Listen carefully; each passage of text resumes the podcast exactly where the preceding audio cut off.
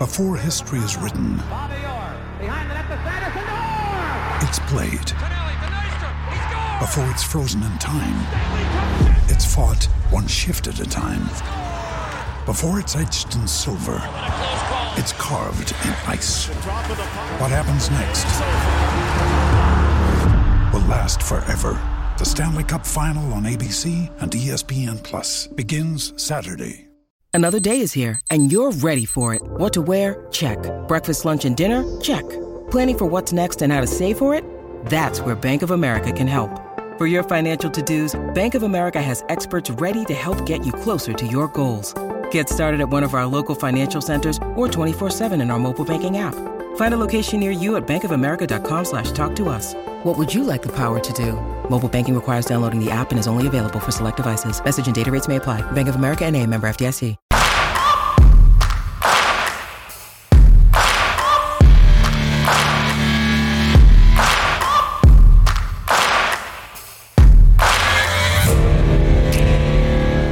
Pues bienvenidos a un capítulo más de Outsiders. Yo soy María Sanjurjo y aquí a mi derecha, como siempre, Mike Muñoz. Bueno, como siempre, como siempre, como siempre, como siempre, no. Que, pues nada, bienvenidos. Hoy tenemos capítulo navideño. Eh, felicitar las fiestas a todos, que paséis una feliz Navidad y nada, animaros a que sigáis apoyándonos. Nosotros no fallamos, no vamos a fallar en las Navidades. Así que nada, tendréis vuestros episodios cada lunes como siempre. Nada, agradeceros el apoyo y, y bueno, vamos con el capítulo de hoy. ¿A quién tenemos? Pues nada, hoy tenemos con nosotros a Nacho Monsalve, una historia que teníamos muchas ganas de que viniese, llevamos tiempo hablando con él para que viniese cuadrando agendas, así que nada, estamos seguros de que os va a gustar mucho la historia y nada, bienvenido y que pases un buen rato con nosotros. Nada, muchas gracias. Eh, es un placer estar aquí. Es verdad que llevábamos tiempo hablando ya. Y, y más después del nivel de todos los invitados que habéis traído. Y además, eh, hay muchos ex compañeros, ex entrenadores, incluso como David Aznar, Iván Infantes, Sergio González, Laure Castel, un montón de Joder, compañeros que, que nada, un placer. Ian González también. Muchas Uy, ya has dicho unos cuantos, Sí, ¿eh? sí, Madre mía. cuantos. Nah, al final está todo conectadísimo. Es así, es así. Vamos a hacer como, como siempre hacemos. Cuéntanos cómo son tus inicios, cómo, cómo fue todo. Empecé jugando en el Santa Ana, ahí en Fuencarral. Y, nada, yo siempre, de verdad, desde pequeñito jugaba en el parque, no paraba. eh, con mi padre, centros, tal. Yo creo que por eso tengo buen remate ahora, ¿sabes? Tanto entrenado de pequeño. No, pero empecé ahí, nada, empecé con Benjamina, yo tenía seis años. Pues no tenían otro equipo, ellos tenían como un Benjamín que unía primer año y segundo año. Yo, yo era pre-Benjamín, pero bueno, me vieron así un poquito y, y estuve ahí tres, cuatro meses.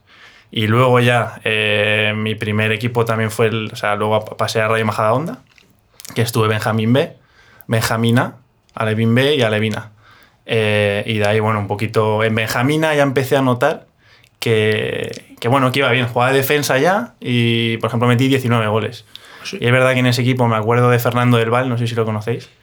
Y estuvo en la cantera del Madrid también. Y él metió 69 y yo 19. Y ahí él era delantero, yo defensa. Empezamos a, a ver que, que, bueno, igual, Igual- podía funcionar. Eso está bien, ¿no? Y- Miki, en Benjamín metió 300 goles. Sí, también. pero también te digo, no era defensa. Meter 19 goles y no, No, defensa, la total. verdad que o sea, fácil no es. Tenía truco porque ahí tirabas la falta por arriba. Eso y es el portero, verdad. el portero no Eso llega. Eso es verdad. Pero no llega. Y luego eh, creo que Ray Majadahonda hizo una cosa bastante buena y es que ellos cuando pasabas a Levin de, de primer año, eh, normalmente tú seguías jugando en Brunete, la liga está de Brunete, en el Alevin C, fútbol 7. Pero los que destacaban los pasaban al Alevin B y jugábamos en, en preferente, ya fútbol 11. Entonces a ciertos jugadores nos subieron y ya empezamos ahí a jugar. Vas como un año, ¿no? De... Sí, sí, porque había muchos de segundo año. Ese es. Y fue un año bonito también, de mucho aprendizaje, la verdad. Y, y luego ya pasé a la Levina. El momento, el momento es- me parece curioso el tema de que empieces de central. Mucha gente cuando dice cuando eras pequeño, pues yo era delantero y poco a poco me fueron echando para atrás. Pero es verdad que de primera ser central, A ¿en qué momento tú piensas que eso te iba a decir? ¿Eres tú? ¿Es tu padre que dice tú me gusta que seas central? ¿O a ti te gustaba dar patadas? o sea, ¿en qué momento te planteas, o sea, empiezas así? Mm, Si te digo la verdad, no lo sé. Pero era muy grande. O sea, físicamente, ¿cómo era? ¿No eres un niño muy normal. grande? Yo creo que media alto, o sea, de, Vale. de 10 niños a lo mejor el octavo, noveno siempre, pero completamente, o sea, delgadito, normal. Nada, nada especial de los típicos que, que a los 12 años tienen barba, tal. No, Eso nada, ¿sabes? Y sin, sin faltar a nadie, ¿sabes? Pero no, normal, completamente normal. Y y yo en el cole siempre jugaba delantero, la cogía desde atrás y, y tiraba para arriba. Y yo creo que en el Rayo, en Benjamina, me empezaron a poner ahí en fútbol 7 y ahí me quedé. Luego ya pasé a la Bimbe, como os digo, en fútbol 11, me pusieron ahí y a partir de ahí. ¿Cuál ahí- fue...? O sea, en Alevín estás en, en Majadahonda, ¿no? Sí. ¿Y cómo, cómo avanzas? ¿Cuál- ¿Cómo es infantil, cadete y juvenil? Yo luego paso a la Levina de- del Rayo Majadahonda y ahí jugamos en la liga contra el Madrid, contra el tal. Jornada 6 jugamos en el Cerro, perdimos 4-0, pero hice un partidazo. Lunes por la mañana, eh, por, la, por la noche, después del entrenamiento, que entrenábamos siempre a 6 y media ahí en, en el Valle de la Oliva, Sí. me coge el mister y me dice, oye, ven, que nos ha llamado el Atlético de Madrid, que dice que, que te cambia por un central, que te vayas para allá. Porque antes de seis jornadas, o sea, el seis jornadas es el límite para cambiar de club. En esa época, no sé si las reglas han cambiado o no. Ah, sí, no sabía. Algo recuerdo. Sí, no sabía lo yo juro. eso. Sí. Y era el capitán. Y le digo, vale, me quedo hasta final de temporada con el equipo y a final de temporada me voy al Atleti. Y lo aceptaron, me quedé todo el año. Y a la vuelta, por ejemplo, jugamos en el, Cerro- en el campo del Rayo, dos, tres palmamos, metí los dos goles, uno de falta y uno de remate de córner. Bueno, y luego ya ahí me fui en mayo y la verdad que fue un cambio brutal, porque de, de Rayo Majadahonda, que es un buen club, eh, pero bueno, también es Benjam- eh, Alevín estar, es como jugar con amigos, pasas al Atleti y, llegar un lunes de mayo y el jueves nos íbamos al torneo de Brunete, que fue en Estepona. Entonces yo pasé de estar en Rayo Majadahonda, que el mejor torneo que había ido era, yo que sé, uno en Plasencia, creo, a, a llegar al Atleti, que llegabas y te ponían una bolsa así, eh, tres polos, eh, dos chandals, ta, ta, ta, toda la ropa perfecta, a, a verme en el torneo de Brunete, que en mi año fue en Estepona, en el grupo con Español, eh, Alavés, Valencia y Zaragoza. Y fue una locura. En un Una año. locura, pero muy contento porque además jugué todos los minutos. Es verdad que nos echó en octavos. No, Zaragoza nos echó en octavos, no estaba en el grupo. Pero bueno, una experiencia brutal. Joder. Brutal. Está, está guay porque, tío, al final me gusta resaltar el tema de que eh, en jugadores, bueno, jugadores más chavales, che, joven, que tienes en Alevín, tienes 11. 11 años. Cuando estás en Majadahonda, en equipos así, tienes esa ilusión cuando juegas contra Madrid, Atleti, que en cualquier momento te puede llegar esa llamada, porque al enfrentarte contra ellos te están viendo todo el rato, se fijan en todo y, y tienes como, pues, esa ilusión de decir, joder, si lo hago bien, igual me puede llegar esa llamada y a ti te llega, y además que te llega al día siguiente, que es que el Madrid, Atleti, eso no espera. Sí, sí. Y está bien, sobre todo para los chavales que juegan en otros equipos que dicen, no, es que es muy difícil ir al Madrid, yo tengo que hacer las pruebas. No, no, que te están viendo todo el rato, todo el rato.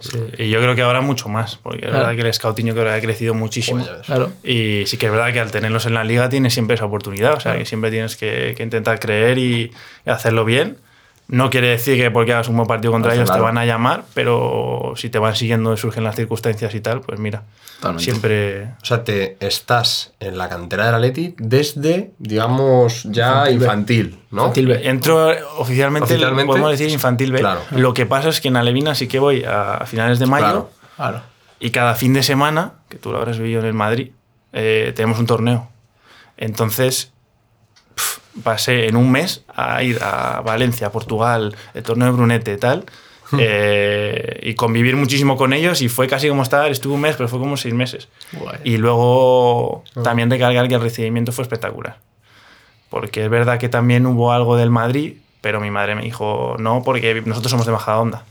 Y claro, el cerro está al lado. Dijeron, no vamos a ir hasta Valdebebas. Y, y bueno, yo creo que al final fue un acierto, porque después pasé ahí 10 años, que ahora, ahora iremos a ello.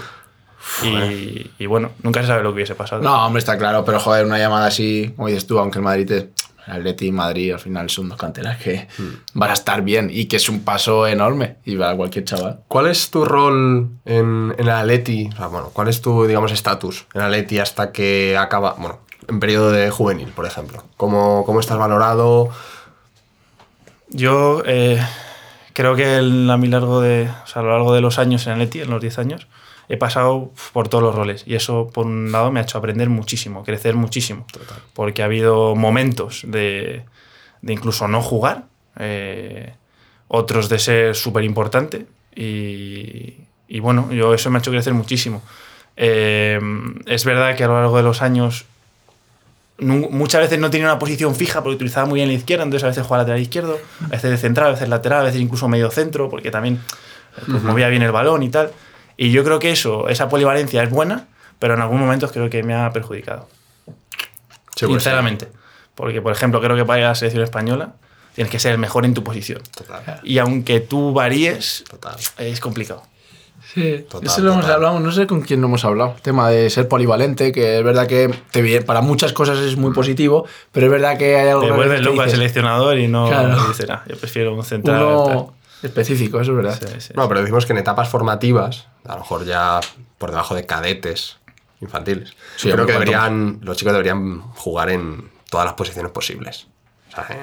Sobre todo para lo que dices tú, para dominar muchas dominar, más cosas. Claro, dominar piernas, dominar en, pues, Sí, un poco conocimiento del sí, juego, sí, sí. espacios, claro. Igual hay un chico que está jugando siempre lateral derecho y lo pone de extremo, a lo mejor mucho mejor. O un central lo pasa a medio centro o viceversa. Claro.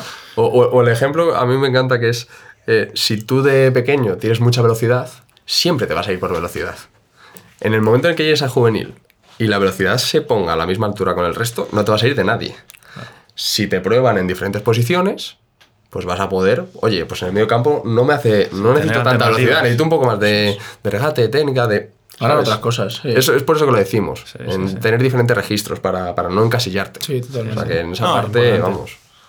¿Quién estás, eh, ¿Qué eh, generación es la tuya del Atleti? ¿Con quién estás en esa etapa? Ah, eh, es así es que han llegado lejos, lejos. Oliver Torres, Saúl Níguez, año 94 somos nosotros. del 94. ¿no? Javier Manquillo. O sea, es del 94. 94. Sí. O sea, contra mi 29 hermano ha años. jugado mucho, seguro. Mi hermano Diego, Sanjurjo. Sanjurjo. Pues. Sí, sí, sí. Amigo de David Herrero. Hombre, ah, David también, ¿no? Sí, David estuvo con nosotros en infantil. Claro, es verdad. Joder, si es que yo tengo una cabeza. Sí, sí. Infantil. Pues un saludo para Muy crack, sí, sí, sí. Un saludo. y así, Manquillo, Oli, Saúl. eh, luego Luis Acosta está en el Mérida, que también estuvo con nosotros. Eh, y luego también me acuerdo de la generación del Madrid. Gonzalo Melero, Fran ah, Cristian Benavente, Fran Pastor. Pastor. Muy bueno. Raúl de Tomás. Raúl de Tomás. O sea, que había muy buena rivalidad ahí. Nos ¿no? ganaron todas Alfonso. las ligas. Sí. A Levina, infantil, a juvenil. Pero le ganamos eh, la Night Cup. Uh. Que era primero en Madrid, luego en España la ganamos y fuimos a Manchester a competirla. O sea que igual el torneo más bonito le ganamos, pero ellos no ganaron todas las ligas, tío. La del 94, Todas. de las mejores generaciones que ha habido en Madrid, ¿eh? Posiblemente. Yo creo que sí. En Madrid, de las mejores que ha habido. Sí. Muy, muy buena, sí. sí, sí. En la selección se formaba un equipo muy bueno. Cataluña también era fuerte, con Gerard Gerard. Deulofeu, etcétera, Sí, etcétera. Pero sí, la nuestra, la nuestra era potente. O sea, que había una rivalidad Madrid-Atleti curiosa, Sí, ¿no? sí, Todos sí, los años. Es verdad que al principio, yo creo que infantiles alevines fueron superiores. y luego en cadetes, cuando ya vinieron Saúl, Oli, Manquillo, que se cambió del Madrid al Atleti, sí que igualamos ahí, igualamos fuerzas. Y luego a veces subían Iván Alejo, que está en el Cádiz, Cádiz, también. sí. David Gil, portero, ese sí, que era de Cádiz nuestro año también. que muchas veces iba subido. Y luego ya en División de Honor, a, bueno, Saúl con 15 años fue al Atleti B.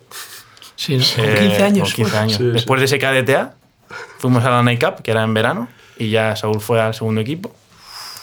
Oli, Manquillo, Iván Calero, subido también, ya en Cartagena. Sí. Eh, pasaron al Juvenil B División de Honor y los demás a- al Nacional. Claro. Entonces yo siempre he ido año a año, infantil B, infantil A, cadete B, cadete A, casi siempre jugando bastante, a veces con una racha de un poco menos y tal. Algunos años capitán, algunos no. Pablo Larrea también, también Sí, era de nuestro mm, año, centro. casi siempre era capitán. Estaban en Murcia, Sí. está en Tenerife y tal. Y, y nada, Joder, poco a poco. Buenos peloteros, ¿eh?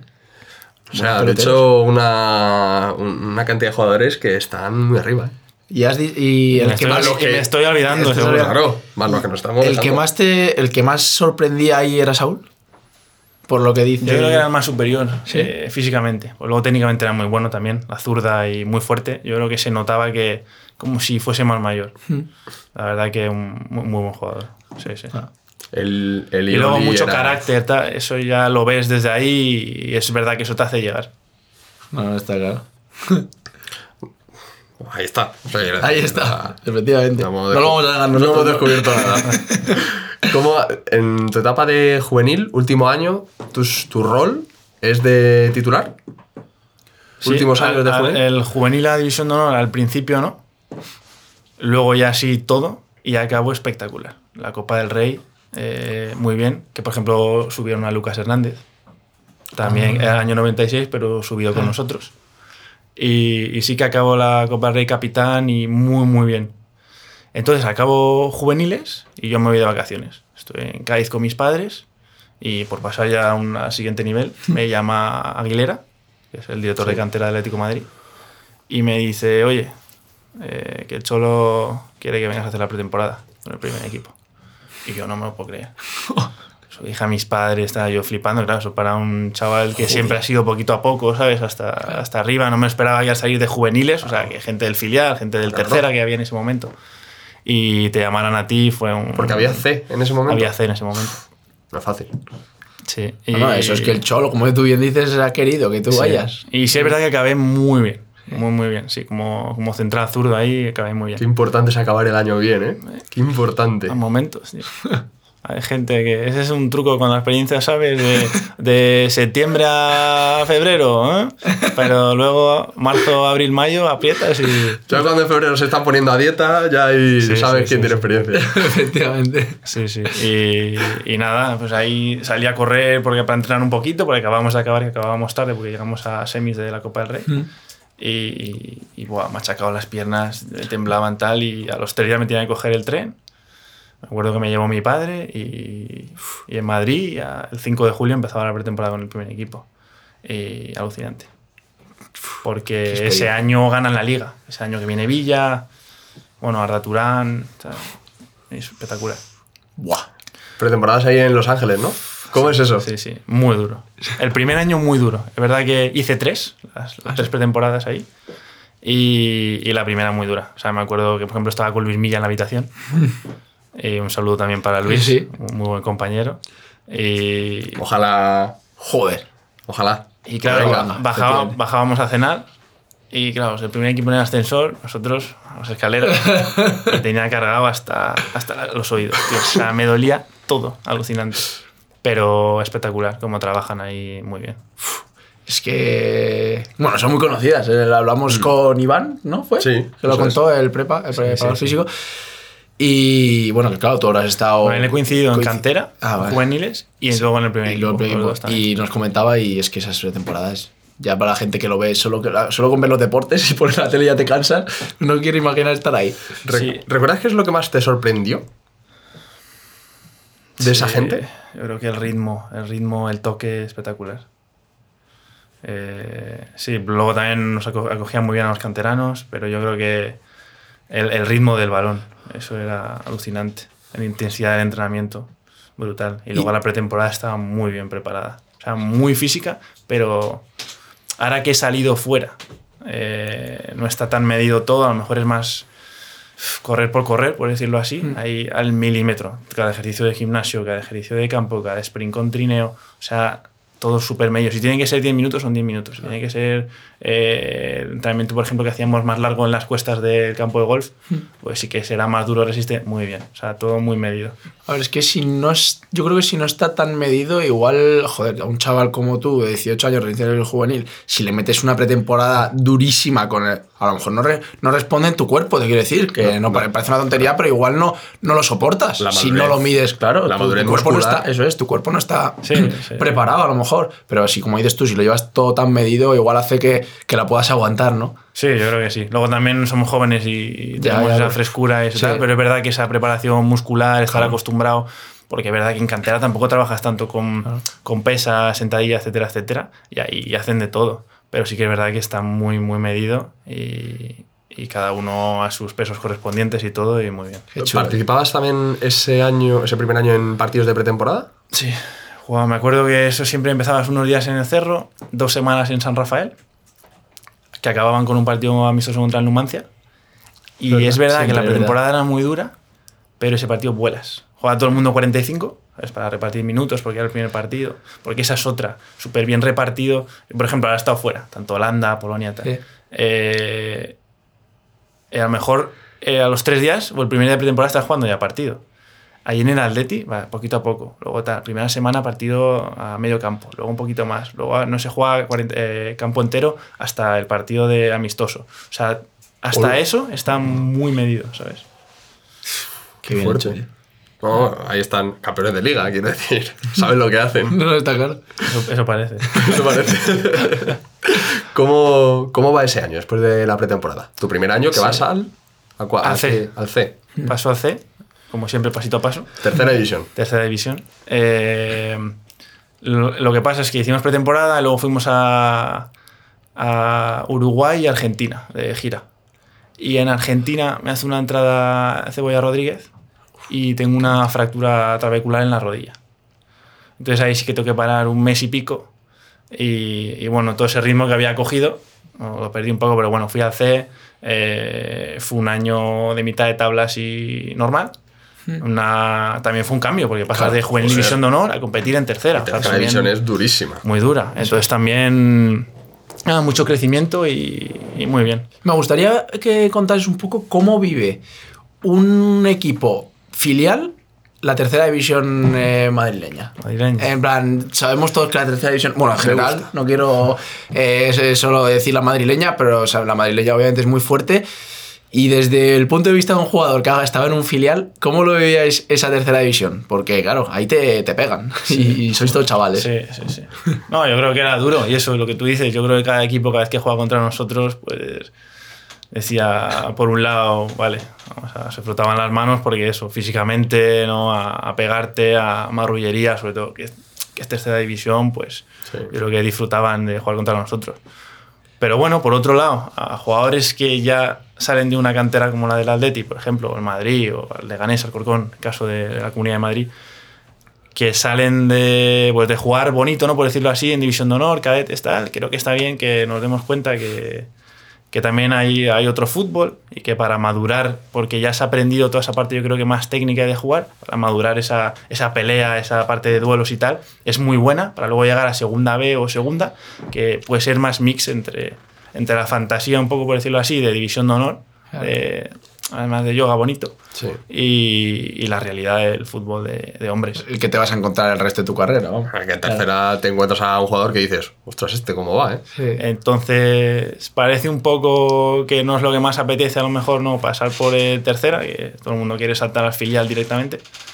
Pero como aprendizaje, pues mira, eh, creo que con el tiempo también, con la experiencia, he aprendido que, que viéndolo en perspectiva, ir paso a paso también es, es muy importante. Totalmente. Total. Sí. Siempre queremos, ¿no? Llegar el primero, tal, Sí. y Saúl, y con 15 años ha llegado al filial, pero es que Saúl es Saúl. Claro. Y tú eres Nacho, y tú eres otro, y otro está en su casa y ya no juega. Entonces, cada uno tiene su proceso. Y claro, con 15, 18 años, 20, es muy difícil verlo. Eso es. Pero hay que creer en el proceso. Nosotros hacemos esto un poco para eso, ¿no? Para, para que la gente vea que el camino no es siempre el que te están vendiendo.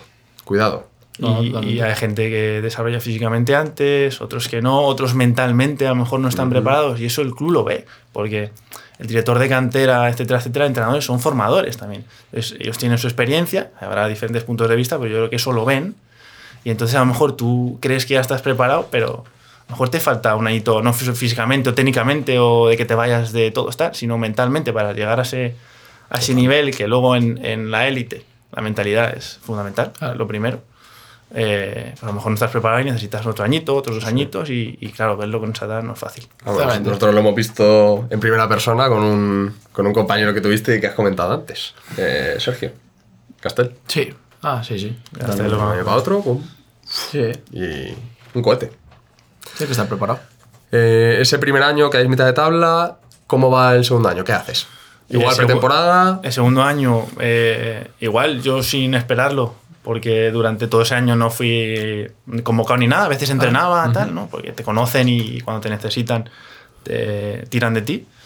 Pero nada, me fui de vacaciones también, eh, estaba en Ibiza con amigos y me volví a llamar a Aguilera. Oye, Cholo quiere que hagas otra vez la pretemporada. Y ese año ya pasaba al filial.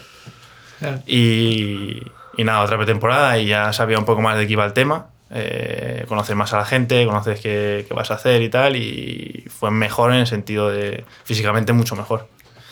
Y ahí, por ejemplo, fuimos luego a San Francisco y a México de gira. Después el San Rafael, amistoso, tal. Y muy chulo, muy chulo porque además son partidos amistosos, pero no son amistosos. Y menos con el Cholo. Ya estás preparando ahí la liga porque encima son las dos, tres semanas previas y vas a jugar al campo independiente y tú crees que el Cholo no quiere ganar ahí. Bueno, ¿Qué decía como si fuese una final. ¿Qué decía él? No hay amistosos. No hay amistosos, pero vamos, ni nunca. Ryan Reynolds here from Mint Mobile. With the price of just about everything going up during inflation, we thought we'd bring our prices down. So to help us, we brought in a reverse auctioneer, which is apparently a thing.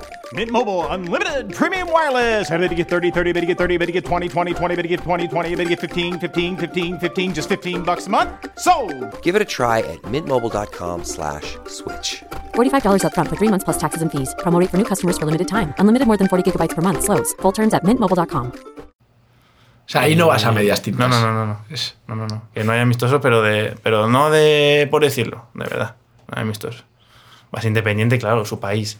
Campo lleno, 50.000 personas. Un, un, un ambiente de locos y, y a ganar. Y tres cambios. Y lo demás, nada. Como si fuese jugando a la liga. Eso ahí no hay, no hay rotaciones. O sea, que ahí no da. No, en esos no, partidos de pretemporada no hace 45-45. No, eso más un poco al principio. Eh, por ejemplo, el partido en Numancia, o un otro que pueda haber así. Por ejemplo, yo recuerdo ir a Alicante, al campo del Hércules, a jugar contra la Real Sociedad. Un Atleti que no es ni un torneo ni es nada, pero no sé por qué jugamos en Alicante. ¿sabes? Tema de, Sí. de business a lo mejor. Sí. Y ahí sí un poco más. Pero luego ya nada. Lo que es la gira, esas que te Jugamos a- también en, en San Francisco contra San José Earthquakes. Ahí hizo algún cambio más, pero bueno, tampoco te creas. Ah, qué bueno. Pero ya el vivir la experiencia de ir con el Atlético de Madrid a, a ese tipo de sitios, una locura, eso te queda para siempre. Joder, eso no lo Y eso- compartir con ellos y. Imagino y- que tú cuando andabas ahí por las calles, alguna tarde tuvieses libre y tal, eso, si te paras a pensar dices, joder. Tampoco tenemos Estaba- mucho libre. No, vale, imagino que el cholo no mucho. Puede ser algún ratillo. Que estás, eh, que estás representando al todo el Atlético de Madrid, eh, equipo del Cholo Simeone, que son palabras mayores, que no Ah, es tontería, joder. A lo mejor en ese momento no lo piensas. Claro. ¿eh? Pero ahora, mm, siempre lo decimos, ¿no? Eh, la cantidad de personas que quieren vivir eso, comparada con la cantidad de personas que lo viven, me da igual si eres primer equipo o eres del filial, ¿eh? Vivirlo, vivirlo. Lo valoraba mucho, pero es verdad que luego lo valoras todavía más. Sea, cómo se viajaba ahí, vuelo privado, bueno, una locura. Una locura. Todos los policías abriendo el paso, nada. Tú llegas al aeropuerto, los policías abrían el paso, ibas con la maleta, nadie se paraba, ta, ta, ibas a tu vuelo privado, ahí cada uno teníamos preparado unos frutos secos, un no sé qué, la agüita, todo, muy bien. Espectacular. Claro. Primerísimo nivel. Claro, primer nivel, así. Así es. Vuelves y al filial. Vuelvo al filial. Al Rafael. A San Rafael otra vez. Porque primero Ah. hacía el primer equipo dos semanas y luego el filial estaba una semana, diez días. Ah, Estuve bueno. casi un mes allí. y, y nada, ahí filial, muy buen equipo. Eh, a ver, Samu Saiz, Joder. Buah. muy buen jugador. Dani Aquino, Uf, sí. Ian González, Ahí estaba. Iván Alejo, Carlos Ramos, que está en Zamora, Lucas Hernández, eh, Tiri, que está jugando en la India, un central rubio. muchísimo. Tiri lleva en la India 7-8 años. Eh, Teo no, Teo todavía. ¿Tomás? ¿Estaba? Tomás yo creo que ya estaba casi primer equipo. Tomás fue el año anterior, que, que estuvo en el FIAL y ya, ya pasó al primer equipo. Pero Tomás estuvo con él en juveniles. Es uno de los que se me ha olvidado. Pues, Fíjate. pues fíjate, jugador. Jugador del Arsenal. ¿Sabes? No está malo. Como si nada. Muy bien. se me olvidó. Adiós. Alguien, alguien se nos ha olvidado. Hay, hay alguno más ahí, ¿eh? Seguro, seguro, seguro. Que lo dejen por comentarios. Joder, vaya que equipo el filial. Sí, eh, Kunde, Pierre, internacional con Camerún, eh, una bestia que está, en el- está ahora en el, a- en el Atrómitos, de- hasta en el Olympiacos, estuvo en el Mainz, en la Bundesliga, internacional con Camerún. Joder, joder, vaya. Una, una bestia Animal. brutal, un equipazo. Eh, alguno más que se me olvida, repito. Segunda es B era. segunda vez. Segunda B, descendimos. ¿Sí? Sí. Ostras. Empezamos Sí, muy sí. bien, primera jornada 1 contra el Castilla de Zidane, que Castilla Sí, también vaya equipito. Sí, ¿no? Sí, ganamos 2-1. Bueno, el Castilla de Zidane era Marcos. Varela, que, lo, que estaba cedido por el Sí. Manchester United, un Mm. lateral. Diego Llorente. Estaba Derek. Derico Sede. Estaba lateral izquierdo Diego Caballo, Diego Noblejas. eh, Javi Noblejas. Javi Noblejas. Muy, amigo mío. Sí. Ah, claro, es verdad que no dejas amigo tuyo. Es que vive, vive donde yo vivo. Sí, sí, sí. Sí. Eh, Marcos estaba. Marcos Llorente, Álvaro Medrán, Cristian Benavente, Rob de Tomás, Burgui. Burgui, qué Ah, mítico, chaval. Equipazo. Equipazo. También en segunda vez. O sea, Es que lo que hemos comentado antes, que esa generación es. Esa generación, sí. Equipazo. Sí, sí. Luego llegó la nuestra y. No, ahí empezamos ganando 2-1, luego fuimos a Rayo B, también tenía buen equipo, empatamos allí, eh, luego ganamos a Las Palmas al filial, Guadalajara, empezamos bien, pero empezó a caer el equipo porque es verdad que no teníamos buen ambiente, tío. ¿No? No, no había buen ambiente en el equipo. Y había, yo creo que demasiados grupos, eh, nos metimos en una mala racha, tuvimos tres entrenadores. Fíjate que para un filial, tres entrenadores. No, no. Eh, es fuerte. Es verdad que el filial es como profesional, ella, o sea, completamente profesional. Pero acabamos descendiendo. Buah, pero mira. Mira qué equipo, ¿eh? Mira qué equipo, ¿eh? Y mira dónde está la gente ahora. David Gil, el portero, Bernabé Barragán, Eso- eh, está en Albacete. refuerza aún más, ¿no? Lo que siempre decimos y lo hemos hablado varias veces ya, el tema de igual con un equipo peor, pero con un buen vestuario quedas arriba, igual con un equipo mejor, pero si como dices tú, no hay una unión de decir somos una piña y hay grupillos, que no es mal rollo y que haya conflicto, pero solo con que haya así que no haya una piña, hace que desciendas, por mucho el, el Atleti, ¿eh? Para mí es fundamental, sí. El equipo tiene que ser, no sé si una familia, pero sí es importantísimo que haya ese respeto y esa unión para, para tirar hacia adelante juntos. entre ¿Mucho todos. ego o qué? Mucho, ego junto, ¿no? Sí. Sí, quizás es un problema en un filial también. Qué complicado es Fue eso. un año duro. La verdad que eso, porque yo además era los jovencitos que acababa de subir y, por ejemplo, Samu, Tiris, eh, aquí no tenían 23, 24, nosotros teníamos 19, los que acabamos de subir. Y sí que fue, fue durillo. O sea que no disfrutaste tanto ese año tú. No, fíjate. Ah, es que un año de Eh, descenso no lo puede. Ya, bueno, pero si el día a día pues, se te da malos resultados si desciendes, pero si Sí. el día a día no lo disfrutas, eso Es sí verdad es que una- no lo disfruté mucho por eso, porque no teníamos buen ambiente. Al final yo creo que también es clave disfrutar eh, con la exigencia que tiene el fútbol, que evidentemente tiene su parte de responsabilidad y que estamos en el filial. De hecho, las últimas cuatro o cinco jornadas íbamos de jueves a domingo a San Rafael, porque el club no podíamos descender. Eso. Y reunimos con Miguel Ángel Gilmarín y por favor que no descendáis, que es importante para el club, porque si no desaparece el C y lo arrastráis y el C desapareció. Entonces, sí que fue un año duro en ese sentido. Un año duro. De jueves a domingo en San Rafael. En San Rafael las últimas cuatro jornadas. No, y que te estén pidiendo que por favor no desciendas, que si desciendes te- desaparece el C.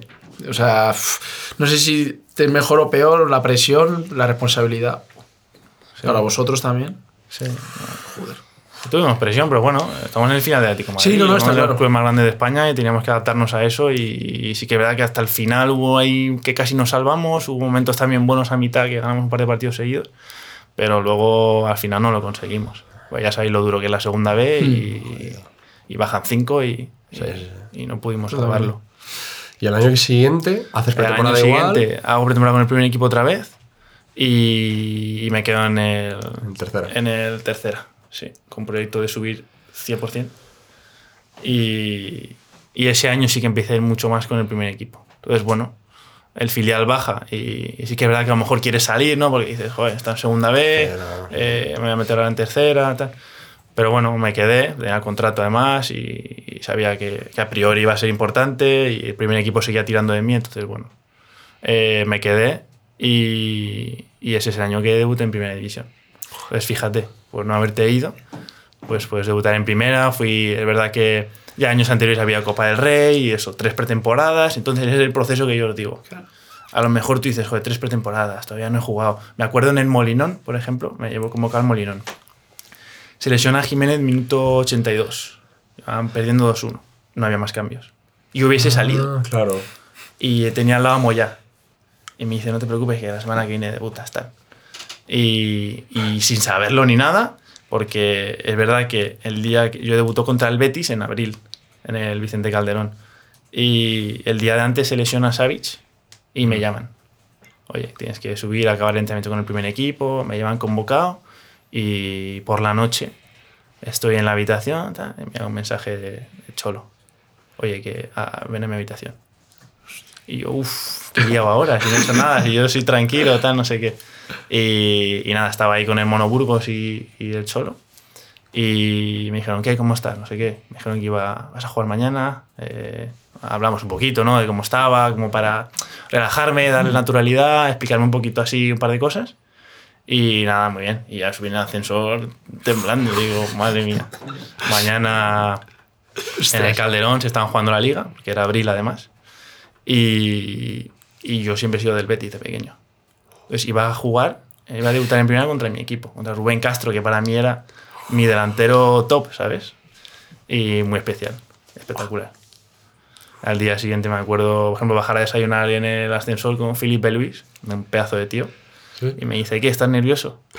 Y le digo, no, un poquito. Y me dice, Nacho, tienes que estarlo. Si yo lo estoy. Si eso es la, la amiga del fútbol, ¿sabes? Que cada partido es una nueva oportunidad y pueden pasar mil cosas, ¿sabes? Y, y nada, una experiencia brutal. Espectacular, ¿no? Sí, sí, sí. A salir a calentar no quería ni mirar casi.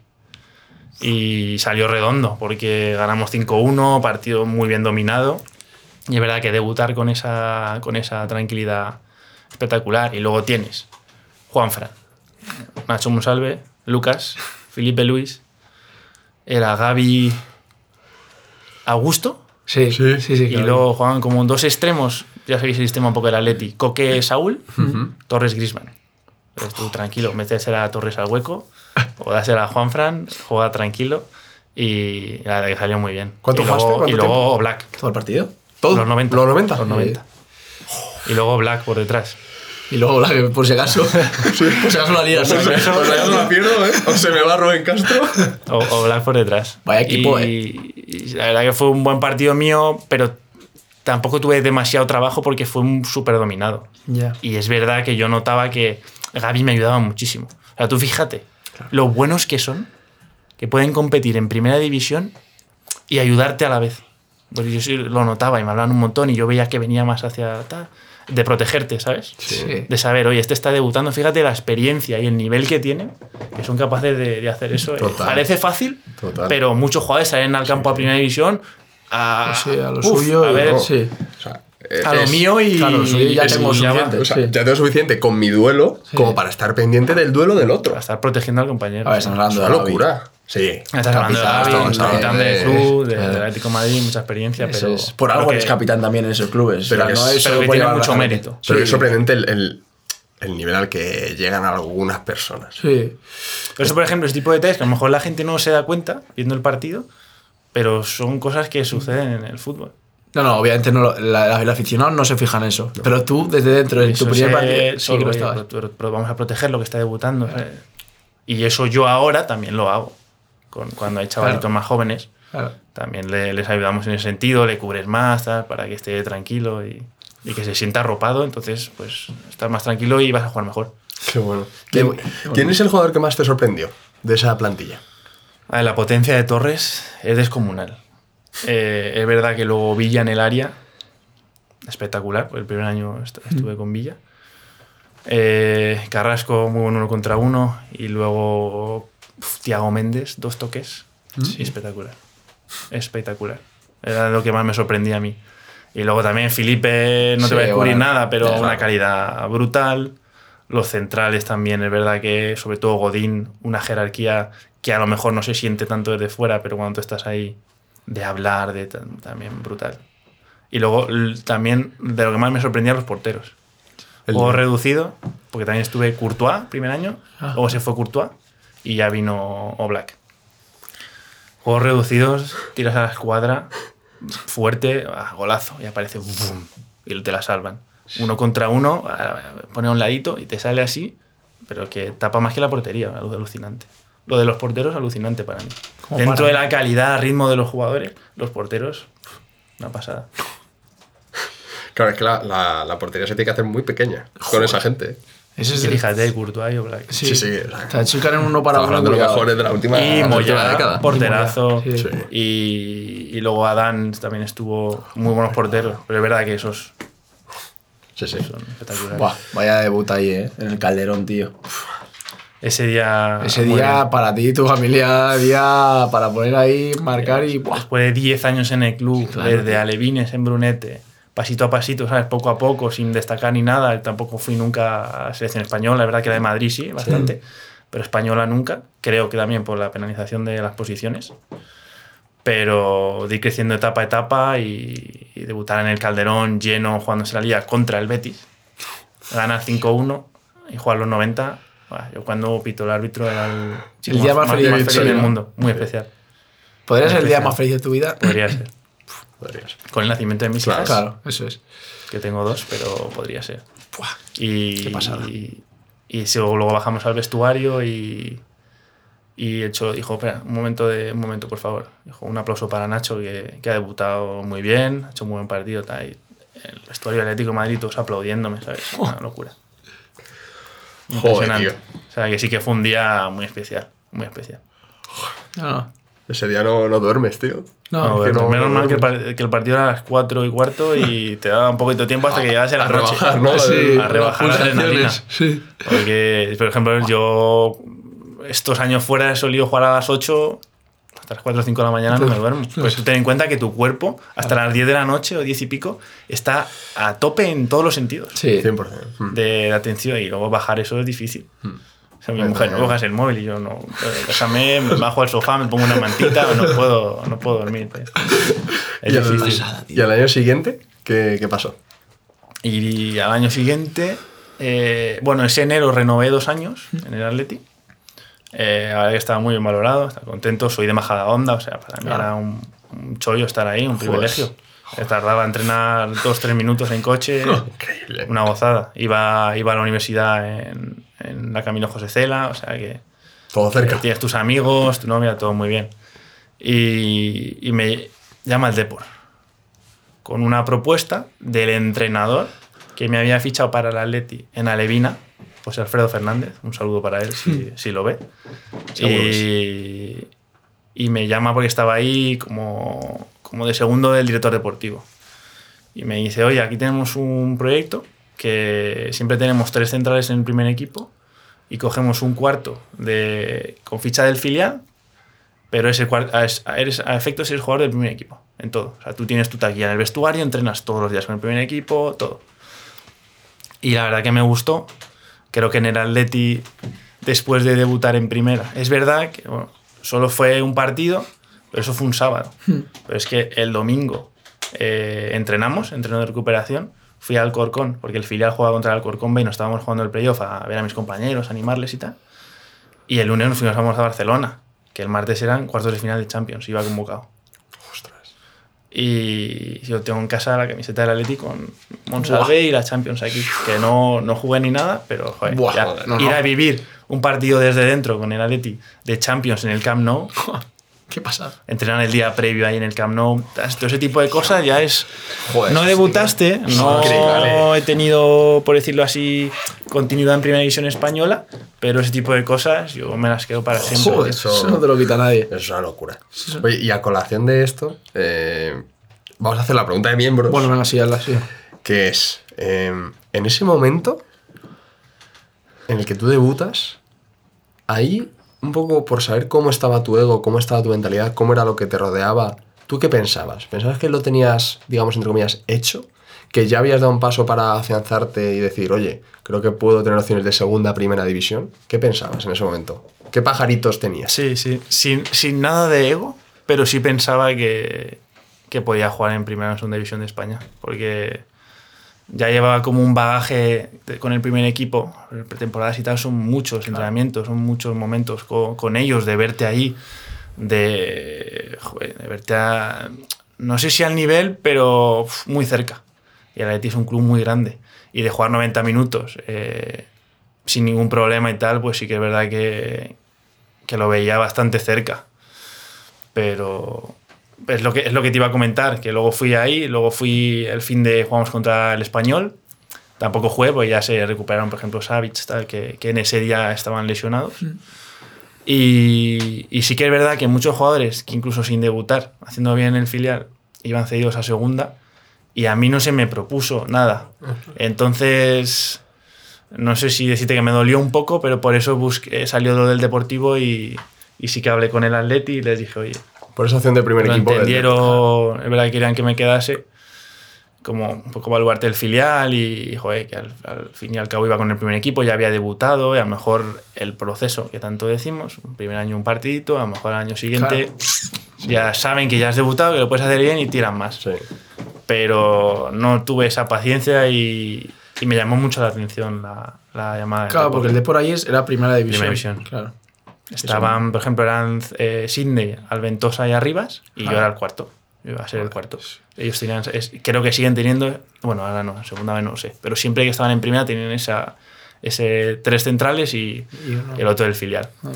Y mm, me llamó mucho la atención. Creí que un club grande, eh, había gente que me conocía, como este que, que me llamó y tenía confianza con él, porque le tuve en Alevina, le tuve luego en Cadetes, en el Atlético Madrid también, y, y creo que era una buena opción. Entonces hablé con el Atlético de Madrid para salir, eh, querían que me quedase, pero también lo entendieron, porque les decía, oye, si, si el primer equipo no, no me quiere y tampoco buscamos una cesión, ellos buscaban, pero más, me acuerdo que me ofrecieron irme cedido al Burgos, estaba en segunda vez en ese momento, pero yo quería dar un paso más. Claro. Y lo del Depor estaba bastante bien, porque firmaba un año de filial, eh, siendo un jugador del primer equipo en esto que os Sí, digo, sí. y luego tres en el primer equipo. Ostras. Claro. Entonces sí que, sí que lo Joder, cogí. era goloso. Joder. Y a, a todo un quiero Depor. decir, o sea, Sí, sí, sí. A todo un sí, A todo lo pasado, vale, pero joder, en ese momento, wow, Sí. Sí, cualquiera. totalmente. Y, y nada, la experiencia allí en Coruña espectacular. Es verdad que el recibimiento fue muy bueno también. Eh, y es cierto que sí que te das cuenta de la diferencia que hay entre el Depor y el Atleti en ese momento. Es verdad Ya. que el Depor ha tenido sus años de Champions también muy, muy buenos. Pero ahí sí que dices, oye, igual puedo tener un hueco en el primer equipo y jugar en primera división. Que en el Atleti es que son jugadores top, todos internacionales.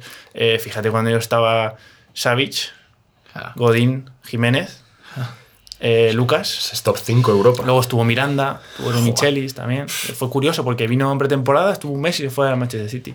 ¿Quién? De ¿De Michelis? Michelis. Ah, ¿sí? No sé si a lo Oh. mejor le ficharon, eh, no iba a jugar y pues estaban Miranda y Godín, que sí que era una pareja muy afianzada, y a lo mejor habló con el Cholo y dijo, oye, mira, si no voy a jugar me voy. Estuvo un mes y fue. Vale. Sí, puede ser, sí. Si puede, ¿no? Si. Eso te decir. Voy a ver este verano. de- Y luego así que sé que, que os gustan dos anécdotas, por ejemplo, eh, con el primer equipo del Atlético de Madrid, eh, Los Ángeles de San Rafael.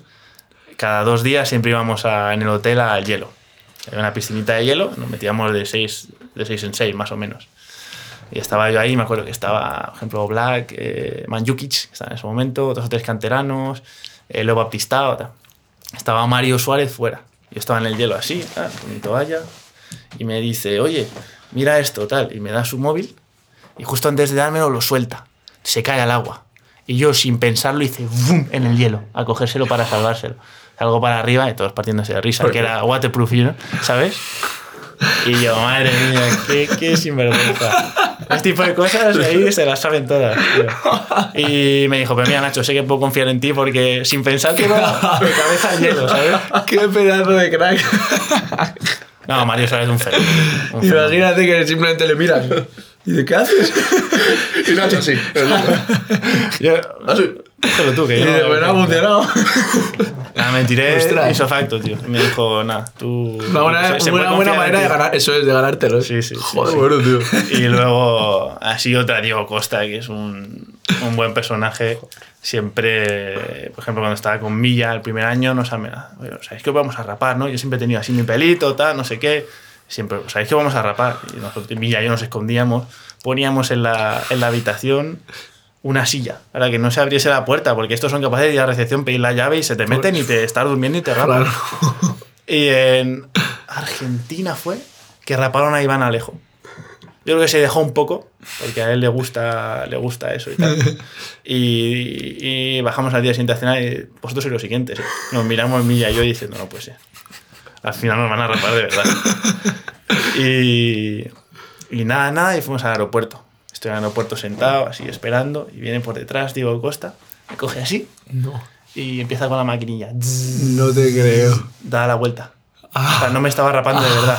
Y yo así blanco, digo, no me puedo creer que me esté rapando, o sea, en el aeropuerto. Y que, que tengo así mi pelo tal, que no me lo quiten, por favor. Y, y de repente ya lo quita y no, que es broma, tal, no Buah, sé qué. Pero yo blanco también, tío. Ah, Es broma, pero cuidado esta noche. Atranca bien la puerta. También te digo, me parece raro que no, que fuese que no, fuese para eso, es, que no lo hiciese. Sí, Que no, si- pero le pedíamos por favor, que no, tal, no sé qué. Suplicaste mucho, ¿no? Y ahí no respetaron, pero muchos sitios te rapan. que te rapan, por eso te digo. Que que Getafe últimamente, siempre las últimas. Todos los chavales que suben con el Getafe les ves a lo mejor 6-7 rapados. Y dices, estos son los chavales de Sí, cierto. Por eso te digo que hay he Por eso me, me sí. extrañaba, digo, y encima un Diego Costa, que no de ese personaje ni nada, Y ¿sabes? así una más, por ejemplo, bueno, cuando subes con el primer equipo, la primera vez que subes a hacer pretemporada, entrenan un poco, eh, tienes que hacer la típica canción, el típico chiste y hay un día en San Rafael que van todos, hasta el presidente, Cerezo, tal. Y ese ya, claro, fue el que nos tocó. Te ponían una silla, tienes que subir a la silla y contar algo. Y claro, tú estás súper nervioso. Y de sinvergüenza, te digo Costa, me pone la silla y una lámpara ahí. Claro, tú te subes, yo no estoy mirando si es una lámpara. Yo me subo y según me subo lo primero, boing, remate de cabeza, ¿sabes? Como buen central. Y ya empiezas ahí, ya todos los pañuelos así. ¿eh? Y, y yo digo, ya no tengo que hacer nada más. ¿no? Sí, sí, es sí. Por lo menos es, lo suficiente. mejor que te puede pasar para quitarte Es ya los, los nervios. Nada, yo cont- conté un chiste malísimo y ya. Ya te Ah, quedabas tranquilo chiste porque encima. además era uno cada noche. Entonces iban te toca. adaptando las opciones y sabías que. y Yo era penúltimo encima. Entonces tú sabías que esa, que esa noche ibas a pasar mal. Te Toda la animaste, cena pero sin cenar. Joder, Te- dio chiste. tiempo para prepararte el chiste, vamos, de sobra. También te digo, yo no. Yo, si se puede dar opción de cantar y eso, un chiste, cuidado, eh. Hay que tener. Hay que tenerlo muy claro. Hay que tenerlo muy claro Sí, y. ¿Está bien? Sí, sí, sí. No, pero. Joder. Ahora los recuerdo, ¿sabes? Y son. Joder. Lo pasan mal en el momento, pero. No, pero que la gente gracioso. sepa que eso pasa en los equipos top No, no, y en los pasa. equipos Bueno, sí, sí, sí. menos top. Eso es así. En cualquier Nuevo- lado. Los nuevos nuevo- o cantan o Sí, chistes. sí. No, además eso que he estado fuera. En Sí, sí. todos lados. Sí. sí. Fuera Ahora también, ¿no? también hay alguna anécdota. En Polonia fuera. también, ¿no? En Polonia hay una también, los cabrones, sí, sí. Él ahora la cuenta. Bueno, Ah, bueno. vamos, estamos por Coruña. Sí. ¿Cómo, cómo va ese año? ¿Qué tal? Muy bien, eh, lo que te digo, siempre estaba con el primer equipo y bajaba a jugar con el filial. Equipazo. ¿Segunda Ah, vez? ¿Filial? En tercera. Tercero, ¿vale? En tercera. Eh, ese era un poco un, un hándicap que yo decía, pero bueno, es que eh, yo iba con mentalidad de- del primer equipo. Entonces, eso es lo que tenía que intentar. Y, y es verdad que el filial tenía muy buen equipo. Jugaba muy bien al fútbol. O sea, es el equipo con de la cantera, evidentemente en el Atlético de Madrid hubo un año con Saúl Oli y tal, que teníamos mucha superioridad, pero, pero de jugar al fútbol, bueno, espectacular. Estaba, por ejemplo, medio campo, que tú se la das a ellos, juegan solos. Edu Espósito, que está en el español, Sí. estaba en el Eibar en primera. Pelotero. Hugo Rama, que ha vuelto al D por ahora, que está en Mirandés, Oviedo, tal, Sí, sí, pelotero alucinante. Bueno, luego teníamos un chaval que era de la casa, que yo creo que ya no juega, que se llamaba Álvaro Queijeiro, que era el capitán, que soporte 6. Ha estado en el Sanse sí, sí, Sí, sí, sí, es verdad. Sí. Sí. Que el número 6 le daba esa contención a ese tipo de jugadores. Claro, se lesionó la rodilla. Pues yo estuve con él, sí. Y, Buen pelotero. y- y daba mucho soporte al equipo. Y luego teníamos Borja Galán en una banda, que era un puñal. Teníamos Oscar Pinchi, que Sí. estaba en Turquía. Sí. Está en Sí, Las sí, sí. Palmas. Sí, ¿Está en Turquía ahora? Está en Turquía. Un equipo de primera. Estuvo en el Riza, también. Riza Sport, creo. Estuvo en el, en el filial. Sí, sí, Sí, filial. sí, sí. Sí. Y luego tenemos un delantero que está ahora jugando en primera de Portugal, en el Vizela, muy rápido, Yardel se llamaba. Y, y luego tuvimos un delantero que se llamaba Borja Domingo, que ese año metió 19, Fuera de pasa contra él. 19 20 goles. En el, el Domenito estaba el Y fíjate si tienes todos esos peloteros, que Borja metió 9-10, Pinchi metió no sé cuántos, y, y te mete el delantero 20. Buah. Y los de medio campo, que se me está olvidando uno. Está olvidando un pelotero muy bueno, fal- falta otro. No, pero buen filial, ¿eh? Muy buen equipo. Alex Corredera, Buah. que está en el Tenerife. ahora. Joder, Tenerife, vaya jugón. Zurdito. Sí. Tú fíjate en medio campo, ni la olían. En Abegondo, ci- no sé si habéis estado, la ciudad deportiva del Depor se llama Abegondo. Ocho campos de leva natural seguiditos, Sí. con la lluvia que hay allí. Bueno, Perfecto. el mini estadi que tiene. El, Buah, es que eso es una bazada. Si encima tienes un equipo que juega al fútbol, eso es una no, maravilla. no, pero no te imaginas. Sí. Una locura. Y ascendimos, campeones de liga, Qué bueno. eh, campeones contra el cacereño. Primer partido allí, patatal que alucinas, teníamos que sobrevivir 0-0, lo sacamos bien. Y en Riazor nosotros hacíamos así. Pues jugamos en Riazor con 20.000 20.000 personas. ¿20.000? ¿En serio? Sí, sí, sí. Viendo el filial. Viendo Real en subí- tercera, ¿eh? Sí, es que la Sí, tercera, segunda vez. Qué locura la No, afición del Depor espectacular. Y, y nosotros, claro, 0-0 hacíamos así, en Ya casa. está. No la vais ni a coger. Y ganamos 2-0 muy bien. Bien, ¿no? Equipazo. Y, y luego el primer equipo sí fue convocado, fui convocado al final. Eh, Osasuna, por ejemplo, al Sadar, eh, que en ese momento se llama el Sadar, contra Español en casa. Y, y no debuté. Estaba Garitano entrenador y Pepe Mel. Pero creo que debería haber debutado. Estuvo todo el año el equipo rozando el descenso. Y creo que no fue fácil meter a, un central Claro. joven. Yo también entiendo a los entrenadores. Pero, pero bueno, es verdad que hablaba con los compañeros, Juan Fran, Mosquera, y me decían, estás para debutar en primera, pero no se dio. No se dio. Bueno, Es por un salto muy circunstancias son cosas que, que pasan, sí, es verdad. Bueno, Y- debutar, debutar ya había debutado. y viniendo, había debutado con el Atleti, entonces yo creía que, podías. que sí que iban a apostar. Y de hecho, por ejemplo, en noviembre estaba Garitano, que luego lo, lo cambiaron por Pep Mel. Y me acuerdo que jugamos nosotros un domingo con el filial fuera de casa. Y ellos jugaban la Copa contra el Betis en el Villamarín el martes.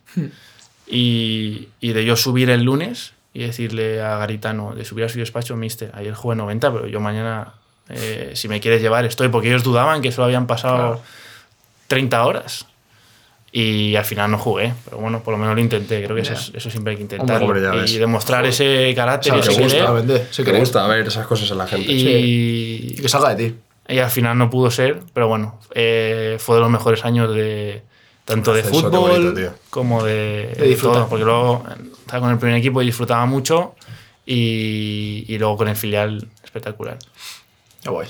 Acaba ese año y ¿qué pasa? Acaba ese año y lo que os he comentado, que tenía luego con el primer equipo dos años más. Y, y yo pensaba que también me podían buscar una cesión, que fuese a segunda, si no se contaba conmigo en el primer equipo, es verdad que iba a empezar la pretemporada y todo eso. Pero el 30 de junio, que es cuando acaban los contratos, a última, a las 8 de la noche, de una manera creo que no fue la más correcta, tanto el Depor como el representante que yo tenía en ese momento me intentan cambiar el contrato y, y pasarme a dos años del filial en segunda B. Oye, vas a ser súper importante, la verdad que era un buen contrato para la segunda B y el D porque tampoco es el Atlético Madrid, pero me sentí súper engañado. Entonces eh, no lo firmé y a mi repre le dije que no, no iba a continuar. Ostras. Entonces me quedé libre y, y- y, bueno, me llamaron equipos, la verdad que interesantes, por ejemplo, de Primera Dinamarca, a Ponferradina, Osasuna también para un proyecto parecido de... Claro, mejor porque tú ahí qué años tenías? 22. O sea, te quedaba un año de sub-23. Me quedaba un año de sub-23. Último año, Pues sí. me llamó Braulio de Osasuna, por ejemplo, también. Eh, y tenía cosas fuera en Europa. Y eso te digo, Ponferradina, Ferrol, equipos así que, bueno, que podían darse bien. Y yo se lo pasaba todo a mi nuevo representante, eh, el cual no escuchó ninguna oferta porque acabamos en el, en el Recre. Y, y bueno, ya a finales de agosto ahí acabé, acabé en el Recre. Y, y bueno, era como el primer año que estaba. Porque el Recre es un equipo muy grande. Hombre, segunda joder, vez teníamos histórico, ¿eh? 12, 15 mil personas y esa presión por subir y por hacerlo bien. Y fue un aprendizaje muy grande también. Hombre, nos lo contó tu pareja de, de central ese año, que también estuvo aquí. Sergio. Sergio. Fue tu pareja de Sergio. Sergio, sí, ¿no? sí, sí, sí. Sergio González. Y Una parte estuve de- lesionado, pero sí jugaba muchos partidos. También jugué muchos partidos, por ejemplo, en lateral izquierdo ahí. Ah, qué bueno. Y, y nada, coincidí, por ejemplo, con Antonio Núñez, leyenda del Madrid, del Liverpool, tiene una Champions con el Liverpool y estaba jugando en el Recre con 38 años. Una, una potencia brutal. Y luego estaba Sergio, eh, Julio Rodríguez, otro central también, Gorka Santamaría, delantero, estarán en Nastic, eh, Rafa de Vicente. ¿Cómo lo haría jugar en ese campo? eh? El- y Carlos- club, tío. José- Ese club yo creo... Estaba o sea, Lazo, que era una bala. Lazo. Lazo. de Madrid. Lazo. Buah, que era pelotero, ¿eh? Buah, ese sí que era bueno. que era una bala. Un buen equipo. Eh, Casado, lateral izquierdo también, Iván Balón, José Manuel Casado, que estuvo en el Jerez, Sevilla, Carlos Calvo, o sea, míticos así de segunda a primera, con jóvenes, y no, es un buen equipito. Pero bueno, al final quedamos también mitad de tabla, no, no salió el año más esperado. Y, y bueno, igual va también muchos recuerdos y muchísimo aprendizaje. Es verdad que tuvimos problemas con los pagos. Es verdad que cuatro o cinco meses ahí sin cobrar y bueno, para eso también está la AFE. Ya eso, que, que es importante también para los jóvenes que, que lo escuchen y, Sí. y siempre bien que te protege al jugador y lo bien que funciona. sí. Siempre lo hemos, lo, hemos- lo hemos hablado muchas veces aquí ya. Sí, sí. Así que. Es una herramienta que los- para los jugadores es espectacular. Sí. Y, y acabó ese año y, y me quedé libre otra vez. Eh, entonces sí que ya recibí, por ejemplo, una llamada que había recibido el verano anterior del primer equipo de primera división de Dinamarca. Esa gente se fue al Twente holandés y me volvieron a llamar. Entonces ahí When you need mealtime inspiration, it's worth shopping Kroger, where you'll find over 30,000 mouth-watering choices that excite your inner foodie. And no matter what tasty choice you make, you'll enjoy our everyday low prices, plus extra ways to save, like digital coupons worth over $600 each week. You can also save up to $1 off per gallon at the pump with fuel points. More savings and more inspiring flavors make shopping Kroger worth it every time. Kroger, fresh for everyone. Fuel restrictions apply. Sí que ya llevé yo, llevé yo el tema, dije yo me encargo de, de negociarlo, es verdad que mi padre me ayudó mucho y, y respaldado por la AFE, de hecho un abogado en concreto que se llamaba Santi, sí que miraba todo el tema legal para bueno. que no me pillase los dedos con nada. O sea que todo contrato y eso que te Pero- mandaban pasaba por él y él es el que. Sí, en plan más todo el tema legal y es. detalles y que no me pillase los dedos con nada, sí que lo miraba él, pero la negociación la Buenísimo. llevé yo. Sí. Buenísimo. Y, y es verdad que fue un verano complicado porque eh, no me querían liberar de, del Recre, porque fue una cesión un poco rara con el Rayo Vallecano y, y no me querían liberar ahí. Pero al final lo conseguimos y es verdad que, por ejemplo, a mí me contactan a principios de julio y encima la Liga en Holanda empieza pronto, empezaba el 10 de agosto, así. Y ellos fueron capaces de, de esperarme un mes, porque hasta agosto, 4 o 5 de agosto no me fui para allá.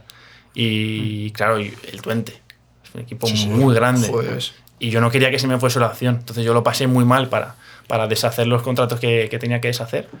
Y, y que el otro equipo me esperase también me dio una confianza y un, de, que, de que realmente querían que estuviese allí. O sea, esos meses de, de incertidumbre son jorobados. A lo mejor vamos a pasar muy mal, porque además no te puedes ir de vacaciones, porque a lo mejor te tienes que ir al día siguiente, tienes que estar viajando a Huelva, tal, no sé qué, para deshacer ese tema de los contratos y, y no te puedes ir, se pasa muy mal. Y no lo peor no es que lo pase yo mal, lo peor es mi novia, la familia, porque encima a lo mejor te tienes que ir fuera, que era la primera vez que iba a salir de España. Y sí que, sí que se pasa muy mal. La vez que el más. que peor lo pasaste. La Sí. primera vez, por así Sí, decirlo. Sí, sí. Era- O sea, eres un chaval. Sí, sí. Pero ahora lo ves y aprendí muchísimo. Muchísimo. y Me negociaba yo los contratos. O sea, Joder. de hablar con este, con el otro, ir a hablar con un directivo de un club, del otro. Y eso me dio muchísimo, muchísimo bagaje. Con muchísima 24 experiencia. 25 años. 24 Sí, años. 24 años. Justo terminaba su- el siguiente a su 23. Sí, con 24 años. Buenísimo. Pues, claro, y pre- era primera división holandesa. Estaban en segunda. Ah, segunda Era la primera vez en la historia que bajaban. Era un proyecto de claro. subir Sí, sí, sí, o sí, porque además solo sube el primero directo. Ellos tienen el primero directo y del segundo al noveno, eh, playoff. Ah, Del segundo al segundo noveno. noveno. muchos. Juan. Y ¿Cuántos ahí tú puedes- ¿Son 20 equipos son o cuántos? Son 20 equipos. 20. Qué Joder, guay. Mola. Ya ves. Sí. Ahí tienen opciones, claro, vas todo el año regular, regular, ganas 3-4 partidos que son 9-12 puntos y te puedes meter ahí y Claro. el playoff es el playoff. Claro. Y si vienes con la inercia encima de hacerlo bien, a lo mejor el que está tercero o segundo se ha quedado a las puertas de subir directo, tienes que meterte en el playoff, que eso siempre pasa muchas veces en España con el sexto. Totalmente. Es la ley Sí, del sexto, nosotros llamamos, sí, que sí, el sí, sexto. sí, sí. Lo han dicho. Porque ¿Quién lo viene- dijo? Alguien, hace poco. Sí. Pues no me acuerdo que. sí, vienen con la inercia de, lo Eh, mejor- Oscar Valentín. Oscar Valentín. de que no se lo esperaban y buen ambiente y con el momentum, que se dice así. Sí. Y el tercero se ha quedado a las puertas y dice, ah, tengo que jugar el playoff, más dudas, más presión porque has quedado el tercero y, y la ley del sexto. Y pues ahí la ley del noveno. La vera, efectivamente. que estaba por descender y se, casi se mete ahí. Tal cual. Y de hecho, el, eh, quedamos campeones, ascendimos Qué y guay. subió el noveno o el octavo. ¿Ah, sí? O sea, acabó bueno. metiendo o el Qué noveno o el octavo. ¿Y qué tal fue ese año para ti? Fue el Muy primer bien. año fuera de Primer casa. año fuera, Pero fuera, fuera. Fue muy grande, 25 30 mil personas, campo lleno en casa siempre. 25 30.000 personas Sí, en siempre, segunda siempre, división. ¿eh? siempre. Y un ambiente espectacular. Sí. Muy bueno el año. eh, Muy distinto el ambiente a España. sí, ¿Tú que has estado en el Calderón? Sí. sí. Bueno, es que el Calderón también. Bueno, es verdad que cada- Sí, no sé cómo explicarte, pero el ambiente, los cánticos, tal, muy diferente. Y luego vestuario y tal, los, otra muy diferente también. Qué guay. Eh, más, no sé cómo decirte, más menos salseo, pero más respetuosos. Eh, bueno, de experiencia también, Sí, de- joder. de conocer otra cultura, un país tan futbolístico como Holanda, A que puede ser de los más, para mí, para mí la Premier creo que se lleva el Sí. premio de, de fútbol, de vivir Sí. el fútbol, tío, de los campos, de todo. Pero luego Holanda puede estar ahí Sí. también. Y la vida guay. La vida bien, eh, hay mascarilla que en España. Ya estabas con. eh, te llevas. Bueno, se fue de tu pareja contigo. Estaba con mi novia, eh, llevaba, empecé con ella mi año de Atleti B, con 20 añitos. Y, y no se fue porque estaba acabando la carrera. Mm. Pero nos casamos el verano, los dos veranos siguientes Ah, y ya sí que ha ido conmigo. Ah. Pero, pero muy bien, la vida bien, eh, un país súper ordenado, eh, ciudad deportiva también muy bien, campos un poco lo mismo que, que en Coruña. Claro, pues es un Claro. club muy importante ahí en, en el país. Y luego el clima, que llueve mucho también. De hecho, muchos equipos se van a hacer pretemporada ahí, Levante, Osasuna, tal, porque es verdad que en verano hace menos calor. Claro. y los campos están espectaculares. Y ese club muy grande, muy, muy grande. ¿Qué tal, te, ¿Qué tal te adaptaste tú a la liga y a todo, al fútbol? Muy bien, porque además es un fútbol de jugar. Y yo Sí. soy más de jugar Claro. que, de, que de pegar, que sé que pegar se hace. Eh, Hombre, si además, las jugando- cosas. Si eres defensa, seguro que pegar, pegas. Después de tres años con el Cholo también Efectivamente. y de estar en el Atleti aprendes, eh, pero, pero muy bien, muy bien. Teníamos, por ejemplo, a Aitor Cantalapiedra, que está en el Panathinaikos ahora, Mm. un extremo zurdo. Metió 15-16 goles, lo hizo muy bien. Y luego Javi Espinosa, Sí. canterano Barça, estuvo en Villarreal, Sí. Elche también estaba ahí en medio ahí moviendo y tenemos un equipo bastante bueno. O sea, ya digo que era su primera vez en la historia en segunda y había que subir sí o sí. Queda campeón. ¿Cuántos años firmaste allí? Uno. Un año. Uno porque por el tema de que habían bajado, todos los jugadores que firmamos ese año solo firmamos uno. Porque si no, luego se los. Porque luego comer, no claro. saben qué, qué podía pasar y es verdad que ya digo que era muy importante que el equipo Parecía todo o nada, ¿eh? que el equipo subiese porque en Holanda, eh, a diferencia que en España, está todo muy financiado por sponsors, ¿sabes? Por empresas y tal. De hecho, nosotros casi cada semana teníamos que ir a, a cenas o eventos con el traje del club porque tienes que corresponder, claro, a esos sponsors Qué y bueno, tal. claro. Y, y ahí te- se hacía un montón. Eso en España no era de casi nunca. Equipos muy grandes y tal. Pero yo no estaba acostumbrado a eso. Y eso, por ejemplo, es algo diferente a España. Sí. ¿Asciendes? ¿Y qué pasa al año siguiente? ¿Renuevas? asciendo y parecía que iba a renovar, porque fue un temporadón. Además jugábamos, por ejemplo, a mí me tocó más lateral derecho, pero porque teníamos un lateral izquierdo brasileño, metíamos la línea de cuatro invertida, el lateral izquierdo súper ofensivo y yo que como era central, con, es. con los tres ahí Claro. subir el balón, pero más como central, y Aitor jugaba pierna cambiada, entonces venía más aquí. Yo Claro. recibía a Aitor, y a veces le dejaba, eh, me dejaba el espacio para doblar porque se metía para adentro, Hmm. y, y si no, él- lo hacía él. Y, y nada, fue un, un año muy bueno, sí, sí, sí. Y jugué bastante, metí tres golitos. De hecho, lo metí seguidos porque metí eh, en enero el, un gol fuera de casa que nos ponía líderes por primera vez. Porque nos fuimos terceros o cuartos a Navidad. Uf. Hubo un partido a finales de noviembre que perdimos. Ahí tienes los filiales en- de los equipos más grandes en segunda. Ajax, PSV, Ah, sí, los filiales en segunda. y AZ. Qué guapo. Y el John Ajax, que se llama como Ajax B, le llamaríamos nosotros, y ellos se llaman como Joven Ajax, John Ajax. Bueno, vamos a decir otro equipazo. Eh, centrales, Peresus y Botman. Botman está en Newcastle Sí. y, ese- y ah, el, ese- y el otro está en, en la Serie A, no me acuerdo el equipo ahora. Cagliari o Bolonia o algo de eso. Lateral derecho, Serginho Dest. o Nana, portero. Lateral izquierdo, Decker, que está en el PSG y ahora en Leverkusen. Sí. Medio centro es Gabre- Gravenberch, está en el Bayern Múnich. Mm. Eh, Ekelenkamp, que está también en Antwerp o algo de eso, jugando Champions. Eh, Noah Lang, que estaba en el Brujas, internacional con Holanda. Bueno, un equipazo. Está teniendo el filial, ¿eh? El delantero está. El, el- el filial, el filial. El delantero está ahora en el primer equipo del Ajax, se llama Bobby. Y el extremo derecho, otra figura, pero no me acuerdo. Claro, hay que sumarle los jóvenes de esa edad que están subidos con el primer equipo. Hay que. Totalmente, sí. Pero jugaban contra el Twente y bajaban todos los cabrones. Sí. Sí, sí. Nos metían a todos, porque claro, iban a jugar contra el Twente Claro. y, y Ajax Twente, normalmente Sí, sí. los primeros equipos son rivales ahí. Claro. Entonces, por ejemplo, y ese partido, 2-5 nos meten en casa. Y vamos terceros cuartos, a una presión impresionante. Y es verdad que ese partido nos hizo espabilar y después de ese partido ganamos 10 seguidos. Y ahí ya casi tuvimos el ascenso porque de, de diciembre hasta casi abril no perdimos, todo victorias. Y, y ahí así que nos pusimos primeros y, y ya no nos cogieron, pero cogimos 8 o 10 puntos de distancia y, y mucha confianza. Ascendimos pa- faltando cuatro jornadas o cinco. Joder. Con una invasión de campo alucinante. porque Claro, imagínate allí. Hombre, imagínate. Brutal. Y encima luego la- celebración, igual fueron. Tengo algún vídeo ahí en Instagram. Eh, 100.000 personas, 200.000 personas. Nosotros en un escenario miramos al final, no se veía nada. Qué. Qué guapo, tío. Alucinante. Era un club muy grande. Qué pasada. De hecho, ahora mira, están terceros, cuartos, han jugado Conference, Europa League. Equipo. Sí, sí. Que es un equipo grande. reconocido, imagino por todos los que escuchan este. Y Entonces, eh, en verano iba, parece- además desde febrero ya me dijeron para renovar tal, y, y luego la excusa que pusieron al final es que pedimos mucho dinero. También fui yo con mi padre. Yo no, no tenía representante, es verdad que se me acercaron muchos.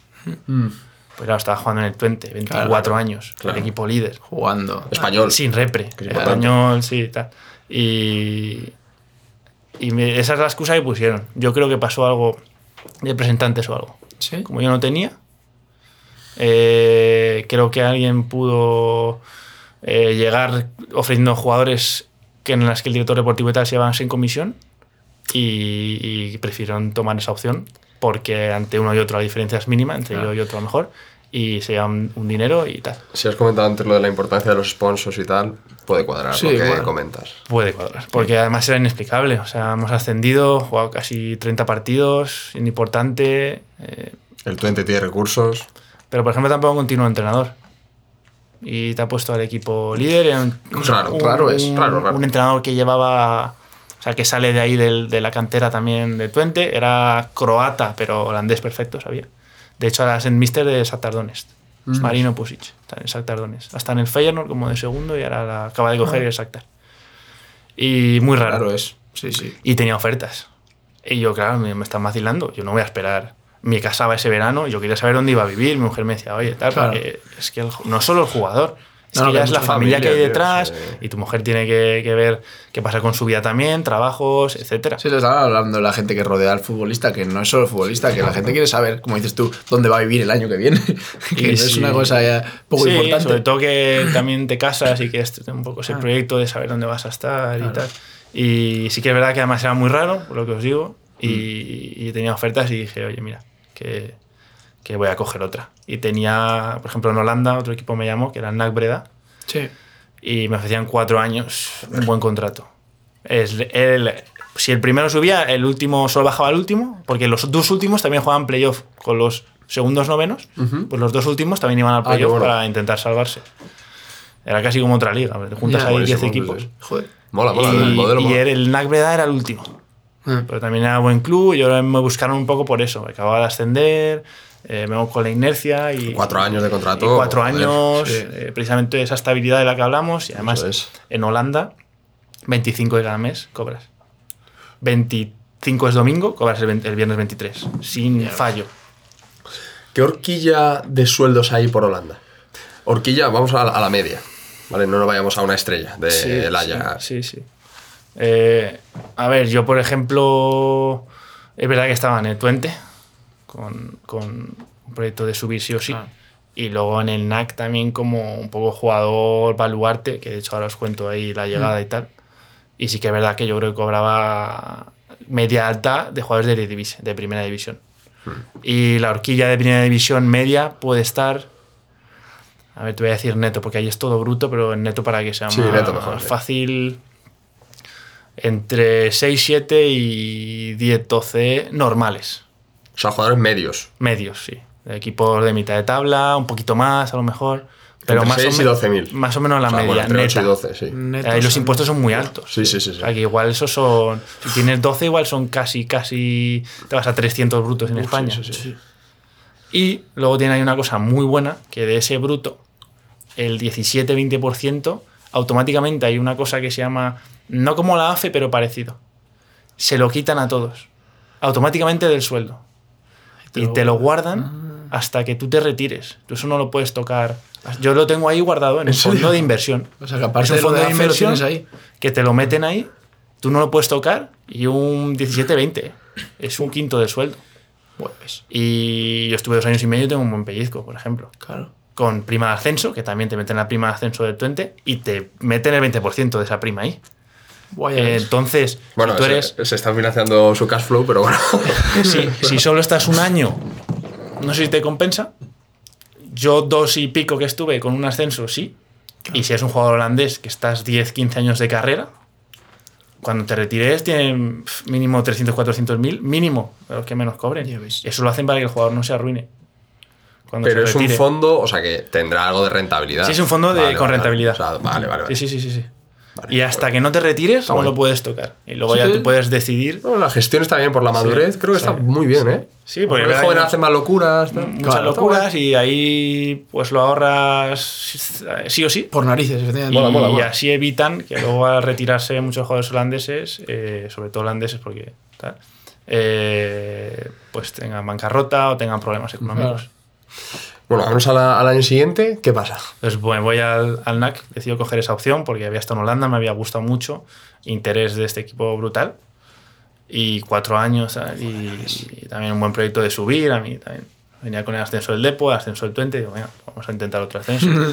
y además, con cuatro años firmados, ahí ya no me pasa la, de, la del año. Sí, total. Y esos, por ejemplo, son detalles en la carrera. Pues justo ese año el Twente solo te puede firmar un año, porque no pueden hacerlo, porque también por la ley de allí, o sea, no es, no, pero dame dos o uno más uno, no, es que la ley no les dejaba, porque tienes este, Este presupuesto. esta ley y ese presupuesto y no puedes Claro. cambiarlo. Entonces, por ejemplo, son detalles en una carrera, pues no te voy a decir de mala suerte, pero de que a lo mejor el Twente está en otro momento y has firmado tres y te quedas allí. Entonces, no sé, son muchas circunstancias que pueden pasar a lo largo de una carrera de un Para jugador. bien y para mal, sí, sí. Que no puedes controlar, para bien y para mal. Bueno, entonces me fui allí, eh, empiezo pretemporada, eh, lunes, sábado ya, primer amistoso. Y me estoy cambiando, viene el entrenador y me hace brazalete, toma. Vamos, y me da el brazalete. Y me dice, vas a ser capitán del equipo. Yo llevaba un año en Holanda, 25 años tenía. Y no soy holandés, No, nada. club. Porque claro, en el Twente, Mr. Croata nos hablaba mucho en inglés, aunque hablaba holandés perfecto, nos hablaba mucho en inglés. Y luego tres españoles, un uruguayo, brasileño, un portugués, eh, un inglés cedido por el Manchester City, eh, y algún más- algunos más así extranjeros, es casi todo en inglés. Y claro, yo holandés no sabía nada. Pero bueno, eh, con 25 años, capitán del equipo, Joder. proyecto de ascenso y, y un equipo más también. Ellos tenían 20.000, 20.000 cap- la capacidad del estadio, 20.000 personas. 20.000 abonos. Campo lleno siempre, también. Y buen ambiente. Era más pequeñito que el Twente, pero la ciudad deportiva muy bonita también. Ahí es que es espectacular, con un edificio con el gimnasio, los fisios súper bien montados, unas bicis en el piso de arriba, eh, una sala gigante con sofás, ping-pong, etcétera, etcétera, mesas, porque desayunábamos y comíamos ahí. O sea, llegabas, desayunabas, tal, y, y la comida también. Vestuarios muy bien, y luego también. Es porque eso era, eso era solo del primer equipo. Cuatro campos de hierba natural también que íbamos alternando, o sea, para que cada día estuviese perfecto. Las típicas cuestas también para hacer cuestas. Muy bien. Y luego ya tenían la academia en otro lado. Eso era solo primer chaval. equipo.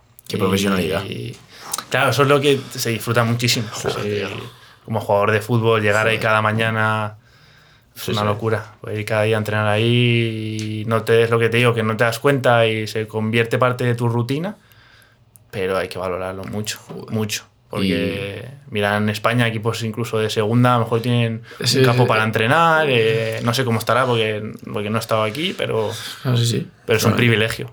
Entonces, Eso ya te digo yo que es muy difícil verlo. Joder. ese, ese sacrificio de irte fuera, también estar lejos de la familia y tal, bueno, pues también todo ese tipo de cosas un poco lo, lo compensan, ¿sabes? Aparte de, bueno, evidentemente te vas económicamente, pero eso también se disfruta mucho. ¿Y a nivel deportivo qué tal? ¿Esos dos años ahí? Bueno, no, esos, Es- no tú firmas cuatro ese años. Estuve un año que es el del COVID. Mm, vale. Entonces, ¿qué pasa? Empecé jugando muy bien, en el brazalete del equipo líder, y jornada 6, porque venía forzando mucho, me tengo que parar, pues se me hinchaba mucho la rodilla. ¿Te habías operado no, no, no, no, anteriormente? no, nada, nada. Y fue en pretemporada una volea y noté clac. Pero yo seguí, seguí, pero no me dolía. Pero jugaba con las rodillas, sí. Eh, Las últimas dos o tres semanas no entrenaba y jugaba directamente. Y hubo un momento que ya tenía que parar porque no podía ni, ni doblar 90 grados. Y, y no pasaba nada, simplemente se debió de pillar algo que forcé mucho, se irritó y cuando tú tienes líquido en la rodilla, eh, chupa músculo y perdí mucho cuádriceps. Entonces, claro, ahí empezó a doler un poco porque pierde mucha musculatura y tal. Entonces, me costó mucho recuperarla, recuperar esa musculatura para volver a competir. Me llevó cuatro o cinco meses. Entonces, volví en febrero, jugué 6-7 partidos, muy bien, que nos llegamos a semis de copas, eh, de copa. Pues eliminamos. PSV 2-0 en casa, en octavos. El ronda previa, 16 avos, nos cargamos a otro de primera que se llamaba Emen, también, 3-2. En cuartos, que dijimos, bueno, nos toca el AZ, que tenía, iba primero, tiene un equipazo los tres de arriba. Eh, que está en el Mónaco ahora, creo, o en el Niza. Steins, que está en el Feyenoord, no sé si los conocéis, muy buenos. Odrisi, que está en Sevilla, Sí, Sí, extremo. sí. Sí. Luego. Culpen Miners, que están eh, en el Atalanta. Y luego atrás también bien, un equipazo. Y le ganamos 1-3. Un equipo de segunda, ellos que estaban líderes en su casa, porque ahí es sorteo, ahí no es en casa de más pequeño. Ah, Ahí qué es guay. sorteo y tal. Y le ganamos 1-3, locura. Nos plantamos en semis contra el Feyenoord.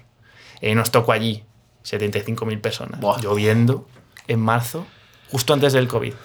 7-1 perdimos, pero la- empezamos bien. La verdad que empezamos jugando muy bien, pero luego tuvimos un penalti tonto, un error del portero, un Van balón cayendo. parado y ese equipo tiene mucha calidad también. Nos mataron. Nos mataron. Pero. Pero fue. Pero otra experiencia más. Otra experiencia más espectacular. Joder. Y el resultado no refleja el partido. Ya. Vamos a haber quedado 3-2. Porque es verdad que dos penaltis. El VAR al principio les ayuda mucho, que no os proponen excusas, pero bueno, son un equipo grande también. Claro. claro. Y luego esa final de Copa nunca se pudo jugar. Ah, porque no en. Holanda se canceló la liga. Por el COVID. Y los dos equipos, por ejemplo, que iban a ascender, no. Se pudieron- canceló por completo. no pudieron ascender. En España se reanudó, en ciertos países se reanudó, ahí se canceló y se quedó como estaba. Y había un equipo que iba primero, escapadísimo, a 14-15 puntos del tercero, porque a partir de ese año empezaron, eh, ascendían los dos primeros, lo cambiaron. Y claro, Y ni ascenso, súper ni- injusto, pero ni ascenso, ni descensos, ni final de copa. Imagínate que te metes en la final de copa y no puedes jugar por el COVID, Joder, una tío. final de copa. Ya ves.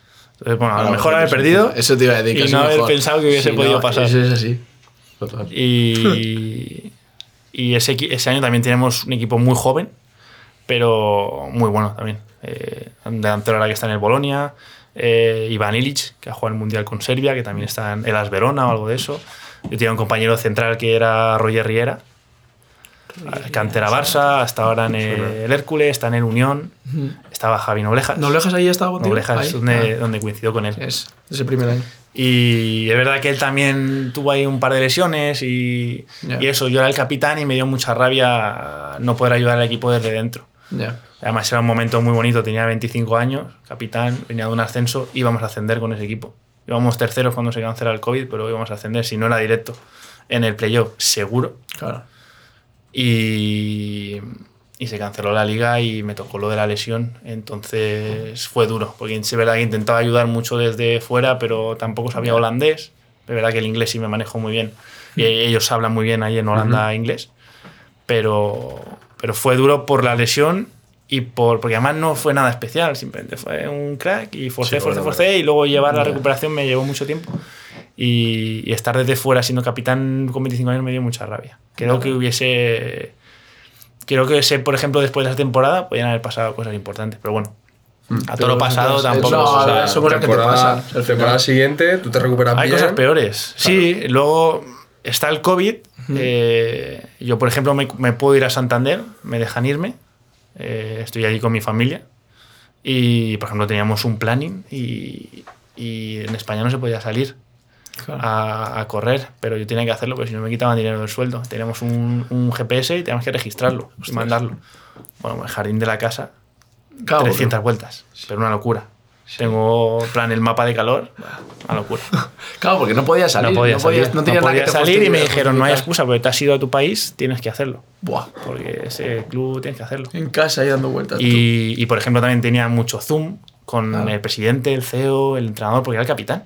Sobre toda la situación, en inglés, todo. ¿verdad? Entonces, otra experiencia de muchísimo crecimiento, de gestionar esa situación que era nueva para el mundo, como capitán, capitán de un club, importante. importante. en Holanda y con el CEO, entrenador, eh, todo, Ya hablando con los compañeros, teniendo que transmitírselo y también mucho crecimiento. Joder. Y luego ya se, o sea, volvemos en julio, siguiente temporada. Cambian el entrenador, echan el director deportivo, pasan cosas muy raras. Y yo había dicho que quería salir, pues tenía una oferta y no le sentó bien porque era el capitán, me habían firmado cuatro años y, y tal. Entonces tuvimos ahí un poco de tira y afloja durante el verano y ya cuando a finales de agosto consigo que me, me iba a ir a Sturm de la Bundesliga austriaca, eh, en el entrenamiento de lunes, porque claro, ya habíamos empezado dos jornadas yo no jugaba porque me iba a ir. Lunes de típico uno contra uno, hago una entrada al suelo, el 15 rodilla. No me puedo ir a Stungras, que me iba a ir a los dos días siguientes. Y es un equipo de Bundesliga austriaca con un proyecto interesante, de hecho está jugando Europa ahora. Y era un paso importante, porque ya era antes en primera, tal, ¿sabes? Y me hice ser el 15 y no me pude ir. Y me iba a ir a los dos días. Lo tenía todo hecho, eh, con unos representantes eh, holandeses que me habían contactado durante la pandemia, me dieron muy buena impresión y consiguieron eso y iba, iba a salir. Y ya, claro, me- mes y medio tampoco fue mucho, entonces, pero yo hablé con el club, porque igual que Ricky Race también, o sea, soy un chico que tampoco te pone problemas, eh, que habla sí. todo tranquilamente, pues me quedé hasta diciembre recuperándome, también con los fisios, tal. Y, y me quedé hasta diciembre. En diciembre, mercado de invierno, pues ya buscamos, buscamos una salida. Y me iba a ir a Grecia a primera. Eh, eh, test de COVID y todo hecho. Vamos a volar al día siguiente. En el equipo de Grecia cambian los dueños, todos los fichajes se paran, no se hace nada. No me puedo ir a Grecia. Pues paran todo y dicen, nada, aquí vamos a cambiar la estructura, todo, no queremos hacer ningún fichaje que se iban a hacer y, y no volamos. Entonces ahí dije, vale, vamos a parar, era 5 o 6 de enero. Eh, vamos a ver qué opciones pueden salir, pero claro, tú tienes que irte a que desde marzo, que se cancela la liga por COVID, y estábamos en enero sin competir Hostias. en liga. Porque COVID, luego tal, luego la lesión esta, luego ya Sí, me recupero por mi cuenta. O sea, de marzo a enero, Claro. 10 meses. Una temporada prá- prácticamente entera sin competir. Era difícil. Mm. Muchos equipos decían, vale, conocemos al jugador, nos gusta, pero lleva 10 meses sin competir y eso ahora es súper importante. Que tengas ese rodaje, el número de partidos, ese, ese bagaje lo miran mucho. Entonces no fue fácil. Sí, es verdad, el jugador sí me interesa, pero eh, no fue fácil. Y ese fue un mercado curioso en el que, por ejemplo, España sí que lo tenía complicado, porque al irte te pierden un poco la pista. Claro. Y encima de 10 meses sin competir era complicado volver bien, por decirlo así. O sea, tenía cosas, por ejemplo, hablé con el Sanse, Mm. pero no me convencía. Y, y sí que, por ejemplo, tenía. Salió del Levski de Sofía, salió Sparta Tarnava en Eslovaquia, que también tenía un proyecto así bueno, un estadio majete. Y luego, por ejemplo, una cosa curiosa que me sale por Instagram es un equipo de Bolivia que se llama The Strongest, que Sí, estuvo Fran Pastor. Fran. Ese, el Fran Pues, Pastor. yo según, o sea, me contactaron y lo primero que hice fue seguir en Instagram a Fran, que no lo tenía. Oye, dame tu móvil tal, que te quiero llamar, que me han llamado de tu club, a ver, cuéntame. Y estuvimos ahí hablando un buen rato, me contó Hombre, todo. un buen rato. te damos buen rato, Sí, con sí, sí. te da. Y me contó un poco todo, pero bien de dinero. Eh, 300.000 netos. Ostras. Netos. Jugando 300.000 300.000 netos. Y yo venía de 10 meses sin competir. Porque era un equipo que querían sacar la pelota. Tuve una reunión, por ejemplo, con el staff también en Zoom y me contaban todo. Y era, se llaman vídeos, no sé qué. ¿Y tú qué te gusta aquí? Una hora hablando con los, con los bolivianos. 300.000 netos en Pues- Bolivia. Flipas. 100.000 netos. Dólares, sí, sí, limpios. Y es verdad que económicamente era muy interesante. Juegan Copa Libertadores, que tenían el grupo Boca Juniors, por ejemplo. Fíjate qué, qué experiencia. Pero yo tenía 25, mi primera hija tenía 5 meses y creo que no era el momento de irme a Bolivia. No sabía. Porque también te pueden poner eso en, en el papel. Y luego saber, vete allí, espérate. Y eso ya no tiene la fe y la FIFA que te protege. Sí, O sea, sí, sí, no sabes que- lo que puede pasar, que igual va perfecto y, Total, y cobras total. todo tal. Y luego, de hecho, ficharon a David Mateos. Ah, sí, sí, sí. Central que estuvo en el Castilla, Sí, está en China ahora. Sí. y, y le fichan a él. Y, y luego tampoco hablé con Fran mucho más sobre la experiencia. No sé si luego realmente pagaron bien o no, Ya.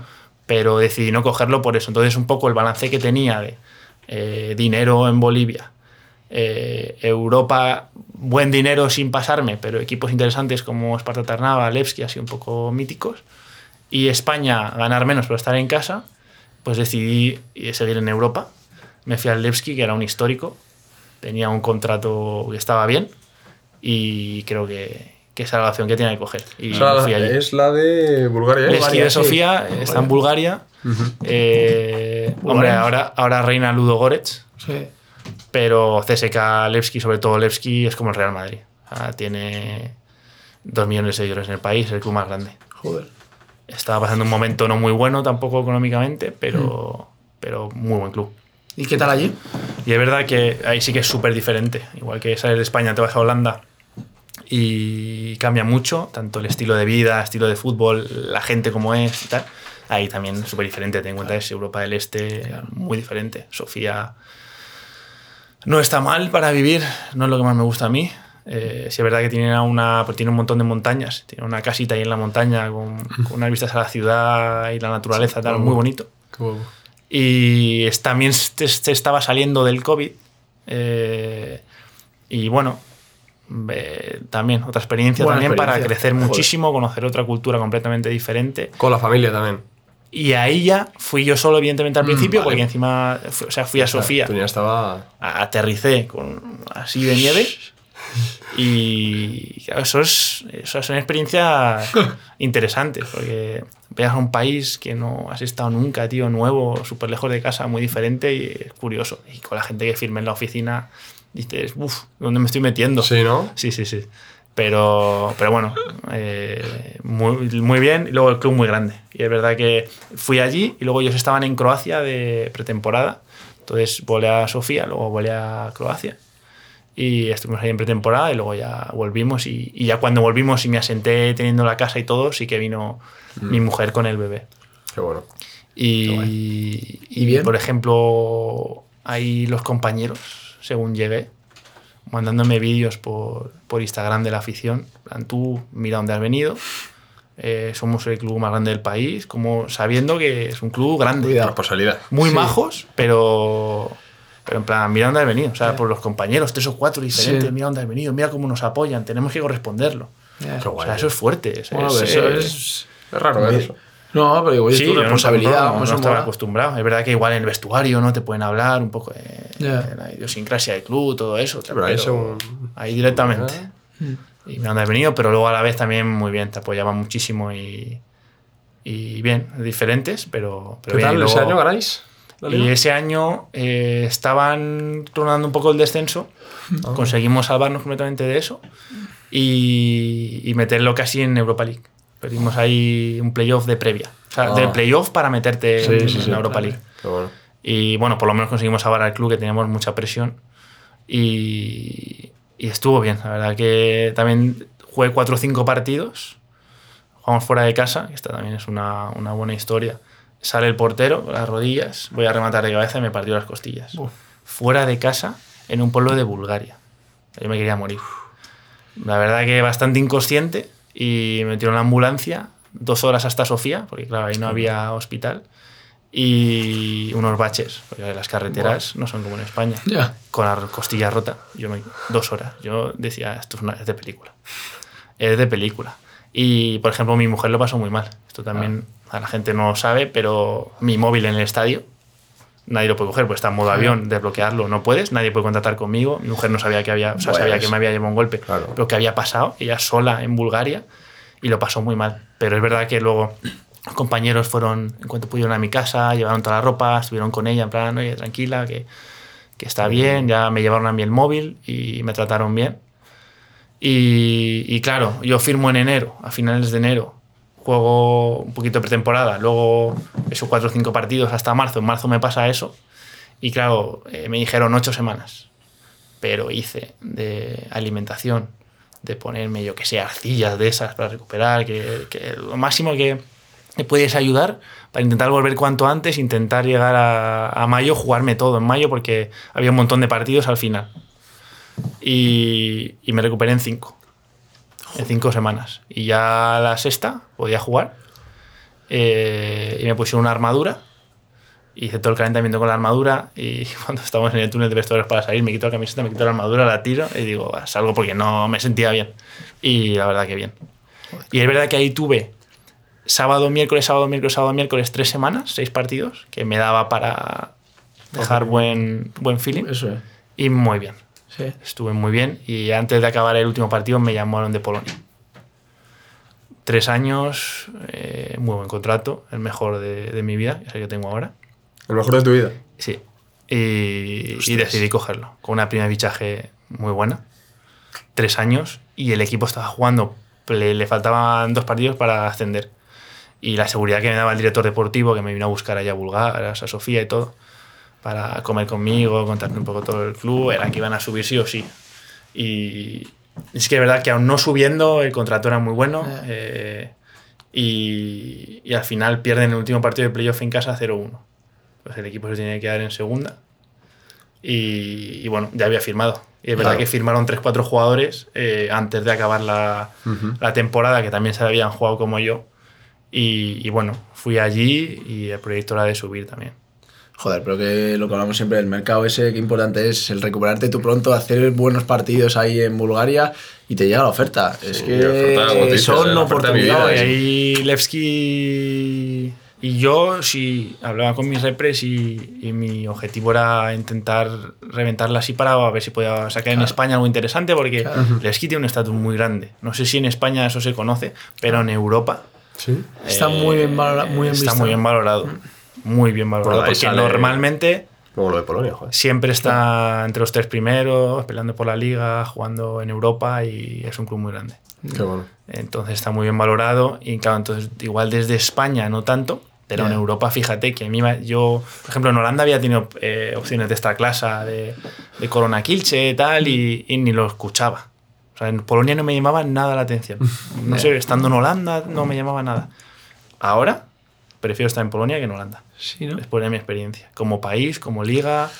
Hombre, O sea, es que fíjate, al final tienes que vivir las cosas para. Fíjate. Y Holanda muy bien, ¿eh? También. Pero que, por ejemplo, yo creo que para gente joven, de 20 a 25, 26, Polonia también, pero Holanda muy bien. Porque la liga sí es más atrevida. eh, es verdad, por ejemplo, que siendo defensa, que no lo he comentado antes, es un cambio muy grande. Porque en España es todo mucho más táctico, estás como más protegido. Ahí los cuatro atrás nos vienen los de arriba y son gente muy buena. Entonces, es, en ese sentido, es, yo creo que es el cambio más grande con el fútbol español.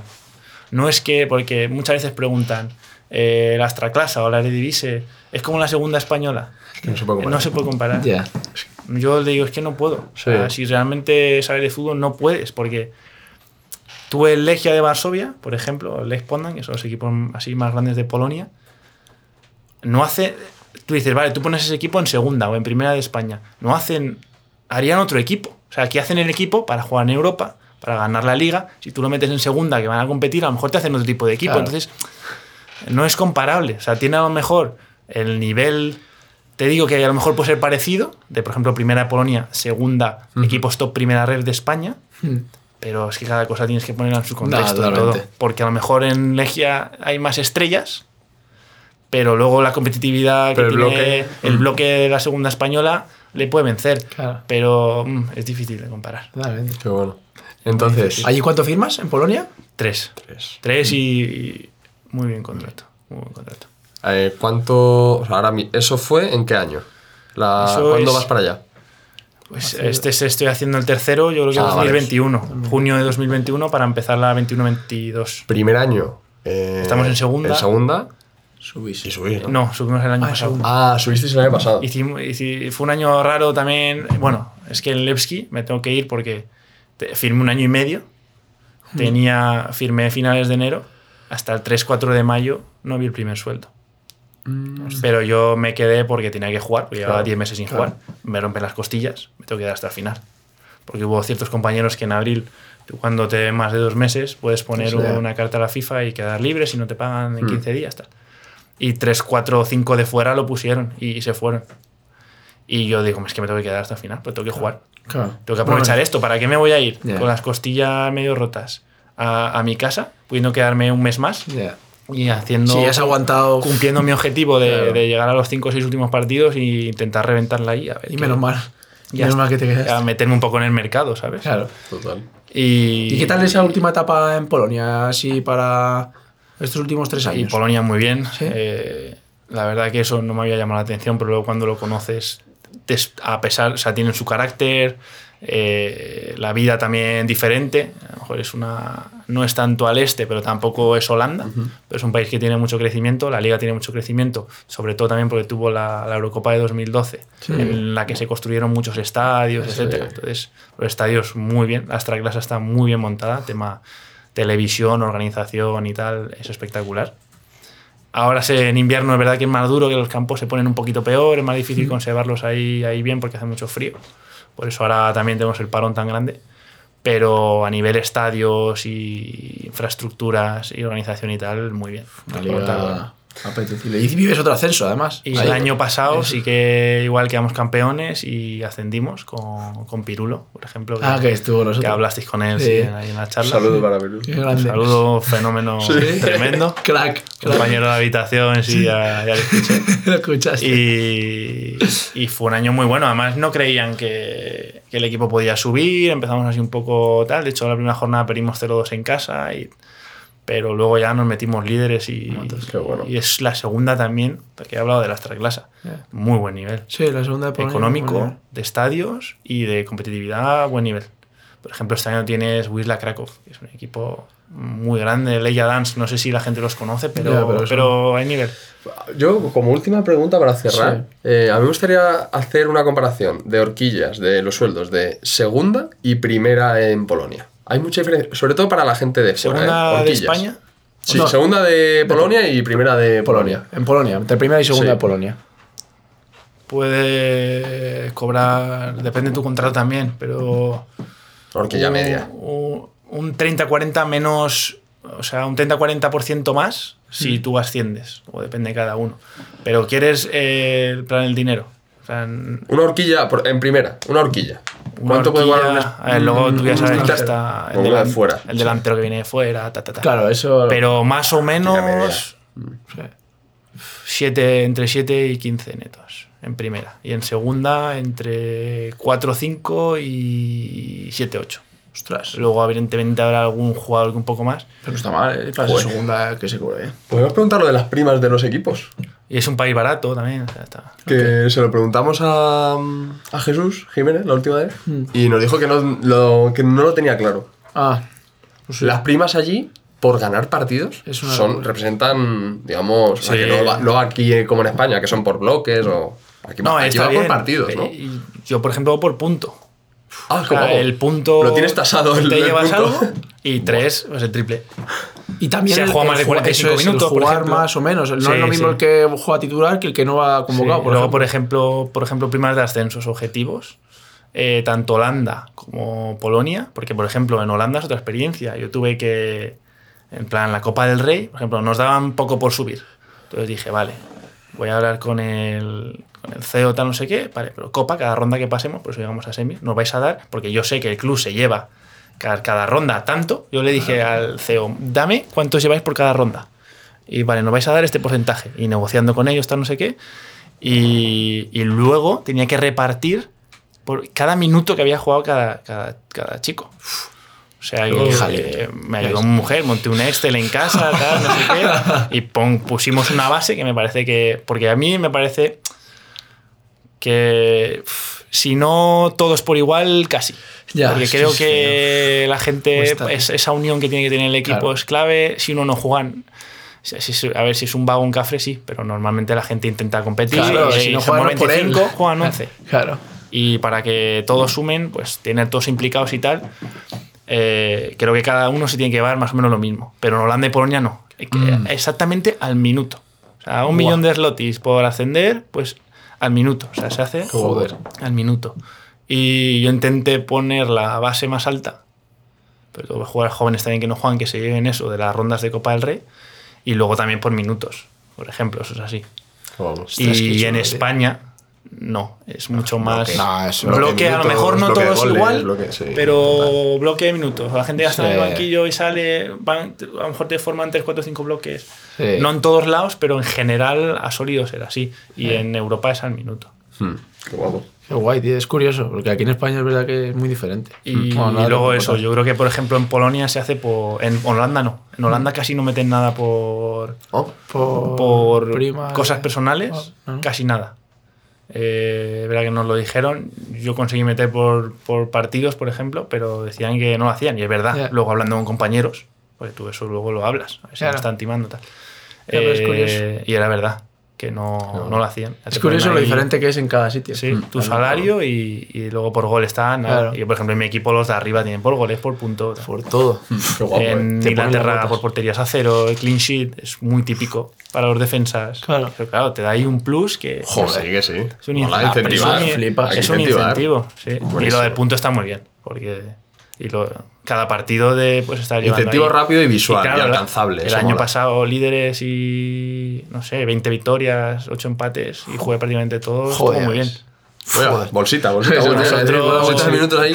Sí, con Piru decimos, será un buen mes, el sueldo no lo tocas y vives Claro, con las tío. primas. tío. No, no, Te totalmente. llevas, yo qué sé, 1.500, 2.000 euros, 2.500 euros en las primas. Totalmente, tío. Y no tocas. Totalmente. Y encima dices que la barata la vida. Tú, a modo ya de ter- terminando ya, tienes pensado, o sea, te, mola- te has sentado ahí en Polonia y te gustaría. Me ha sentado, es verdad que nuestro club tiene ciertos problemas con los pagos. Eh, Ah. Llevo dos años y medio ya en cobrar el día el primer mes. Luego siempre ha habido con retrasos ciertas cartas también para que nos pusiesen al día. Eh, es verdad que no más de dos meses. y, y bueno, una forma de ahorrar también, si tienes un poco de, de- de ahorros tú, pues de, de, bueno, cada dos meses, pues cada dos meses. Tampoco pasa sí. nada si no es más. Pero vamos a ver. También Bueno, tengo dos hijas. eh, eh, vamos a ver. Es que en fútbol nunca se sabe. Ya, Fíjate, eso, yo- ya, y, y más tú que ¿Qué con, me, con todos qué- los qué me dicho a estado. mí? Eso es. Lo de Holanda no sé, porque es un país así Sí. de fútbol. Lo de Bulgaria. pero Bulgaria, Bulgaria. joder. Y de ahí a Polonia. Y de Polonia. eh, No, no me hubiese esperado nunca. Entonces, yo guay, ya intento estar preparado y, y ver lo que pueda surgir. Qué guay, tío. qué bueno, tío. Pero es verdad que Polonia es, es muy recomendable. Ya todo el mundo lo dice, la verdad. sí. Todos los que hemos hablado, y hemos Evidentemente- hablado con muchos de Polonia. ¿Tienes Luego cosas? tienes que adaptarte, tienen sus cosas, eh, pero Sí, es verdad que para los españoles ha salido, ha salido muy bien. Y Sí. para otros no. También, Eso es, no, lo hablaba otro muchas día veces las, Jesús. las cosas buenas se ven mucho. Eso es. Y, y jugadores que luego no les ha ido tan bien ante una lesión o en seis meses ya están de vuelta. Eso también Los hay. No sale tanto, pero hay, hay unos cuantos. Los hay. Lo dijo Jesús también, que eso no se ve tanto, pero que los hay. Que, mm, bueno, Última pregunta. ¿Hacemos la última pregunta Sí, ya? última pregunta. La última pregunta que hacemos eh, a todos. ¿Quién te gustaría que viniese? Imagino que habrás compartido vestuario por unos cuantos. Bueno, vestuario, lo que, lo que creas y quieras eh, recomendar. Ah, Es la, la más complicada. Eh. Pero yo voy a decir dos. Uno es Iván Calero. Creo que es un profesional como la Copa de un Pino y, y puede tener muchas cosas que contar porque además muy joven se va Derby Country. Sí. Entonces de Eh. Inglaterra, que como he dicho antes, la cuna un poco del fútbol Sí. puede ser muy interesante. También guay. estuvo en Holanda, en el Sparta Rotterdam. Y luego en segunda B, Hmm. Salamanca, cómo asciende con el Elche, cómo se compite en segunda, creo que puede ser un, un chico muy interesante. Y luego podemos intentar que venga Oliver Torres. Venga, pues lo intentamos. Sí. Hombre, por intentarlo que, no quede, ¿no? que no vive muy lejos. Sí. Joder. Que es de, de, Igual de le podemos- Navalmoral de la Mata. Y, Sí, cierto. y bueno, también tiene experiencia de Villarreal, Oporto, Atlético Madrid, Sevilla, de equipos grandes, de, de contar cosas que... Y si encima te tenemos a ti ahí para hacer un poquito de poquito de presión. pushing ahí. Y además, yo creo que, que bueno, también que tenga un poco de, de enseñanza todo. Creo que son dos chicos que, que pueden enseñar mucho también. Sí. Y, y Oli es súper súper abierto ¿no? para hablar y, Buah, y puede ser muy interesante. Invitaciones lanzadas. Iván, Espectacular Oli, sería. Tenéis que venir. Nacho. Mil gracias, Nacho. Joder. De verdad, Ha sido un placer. Espero que Sí. hayas estado a gusto, que hayas pasado un buen rato. La historia es espectacular. Sí. Desearte lo mejor para todo lo que te queda, que todavía te queda, seguro. Eso es. Y, nada, yo imagino que a la gente le habrá encantado porque es espectacular. Y nada, mucha suerte y feliz Navidad. Eso a es. ti y a todos. Felices fiestas. Nada, muchas gracias y un placer haber estado aquí. Feliz Navidad a todo el mundo y, y que nos veamos muchas veces. Seguro que sí. Muchas gracias. Adiós.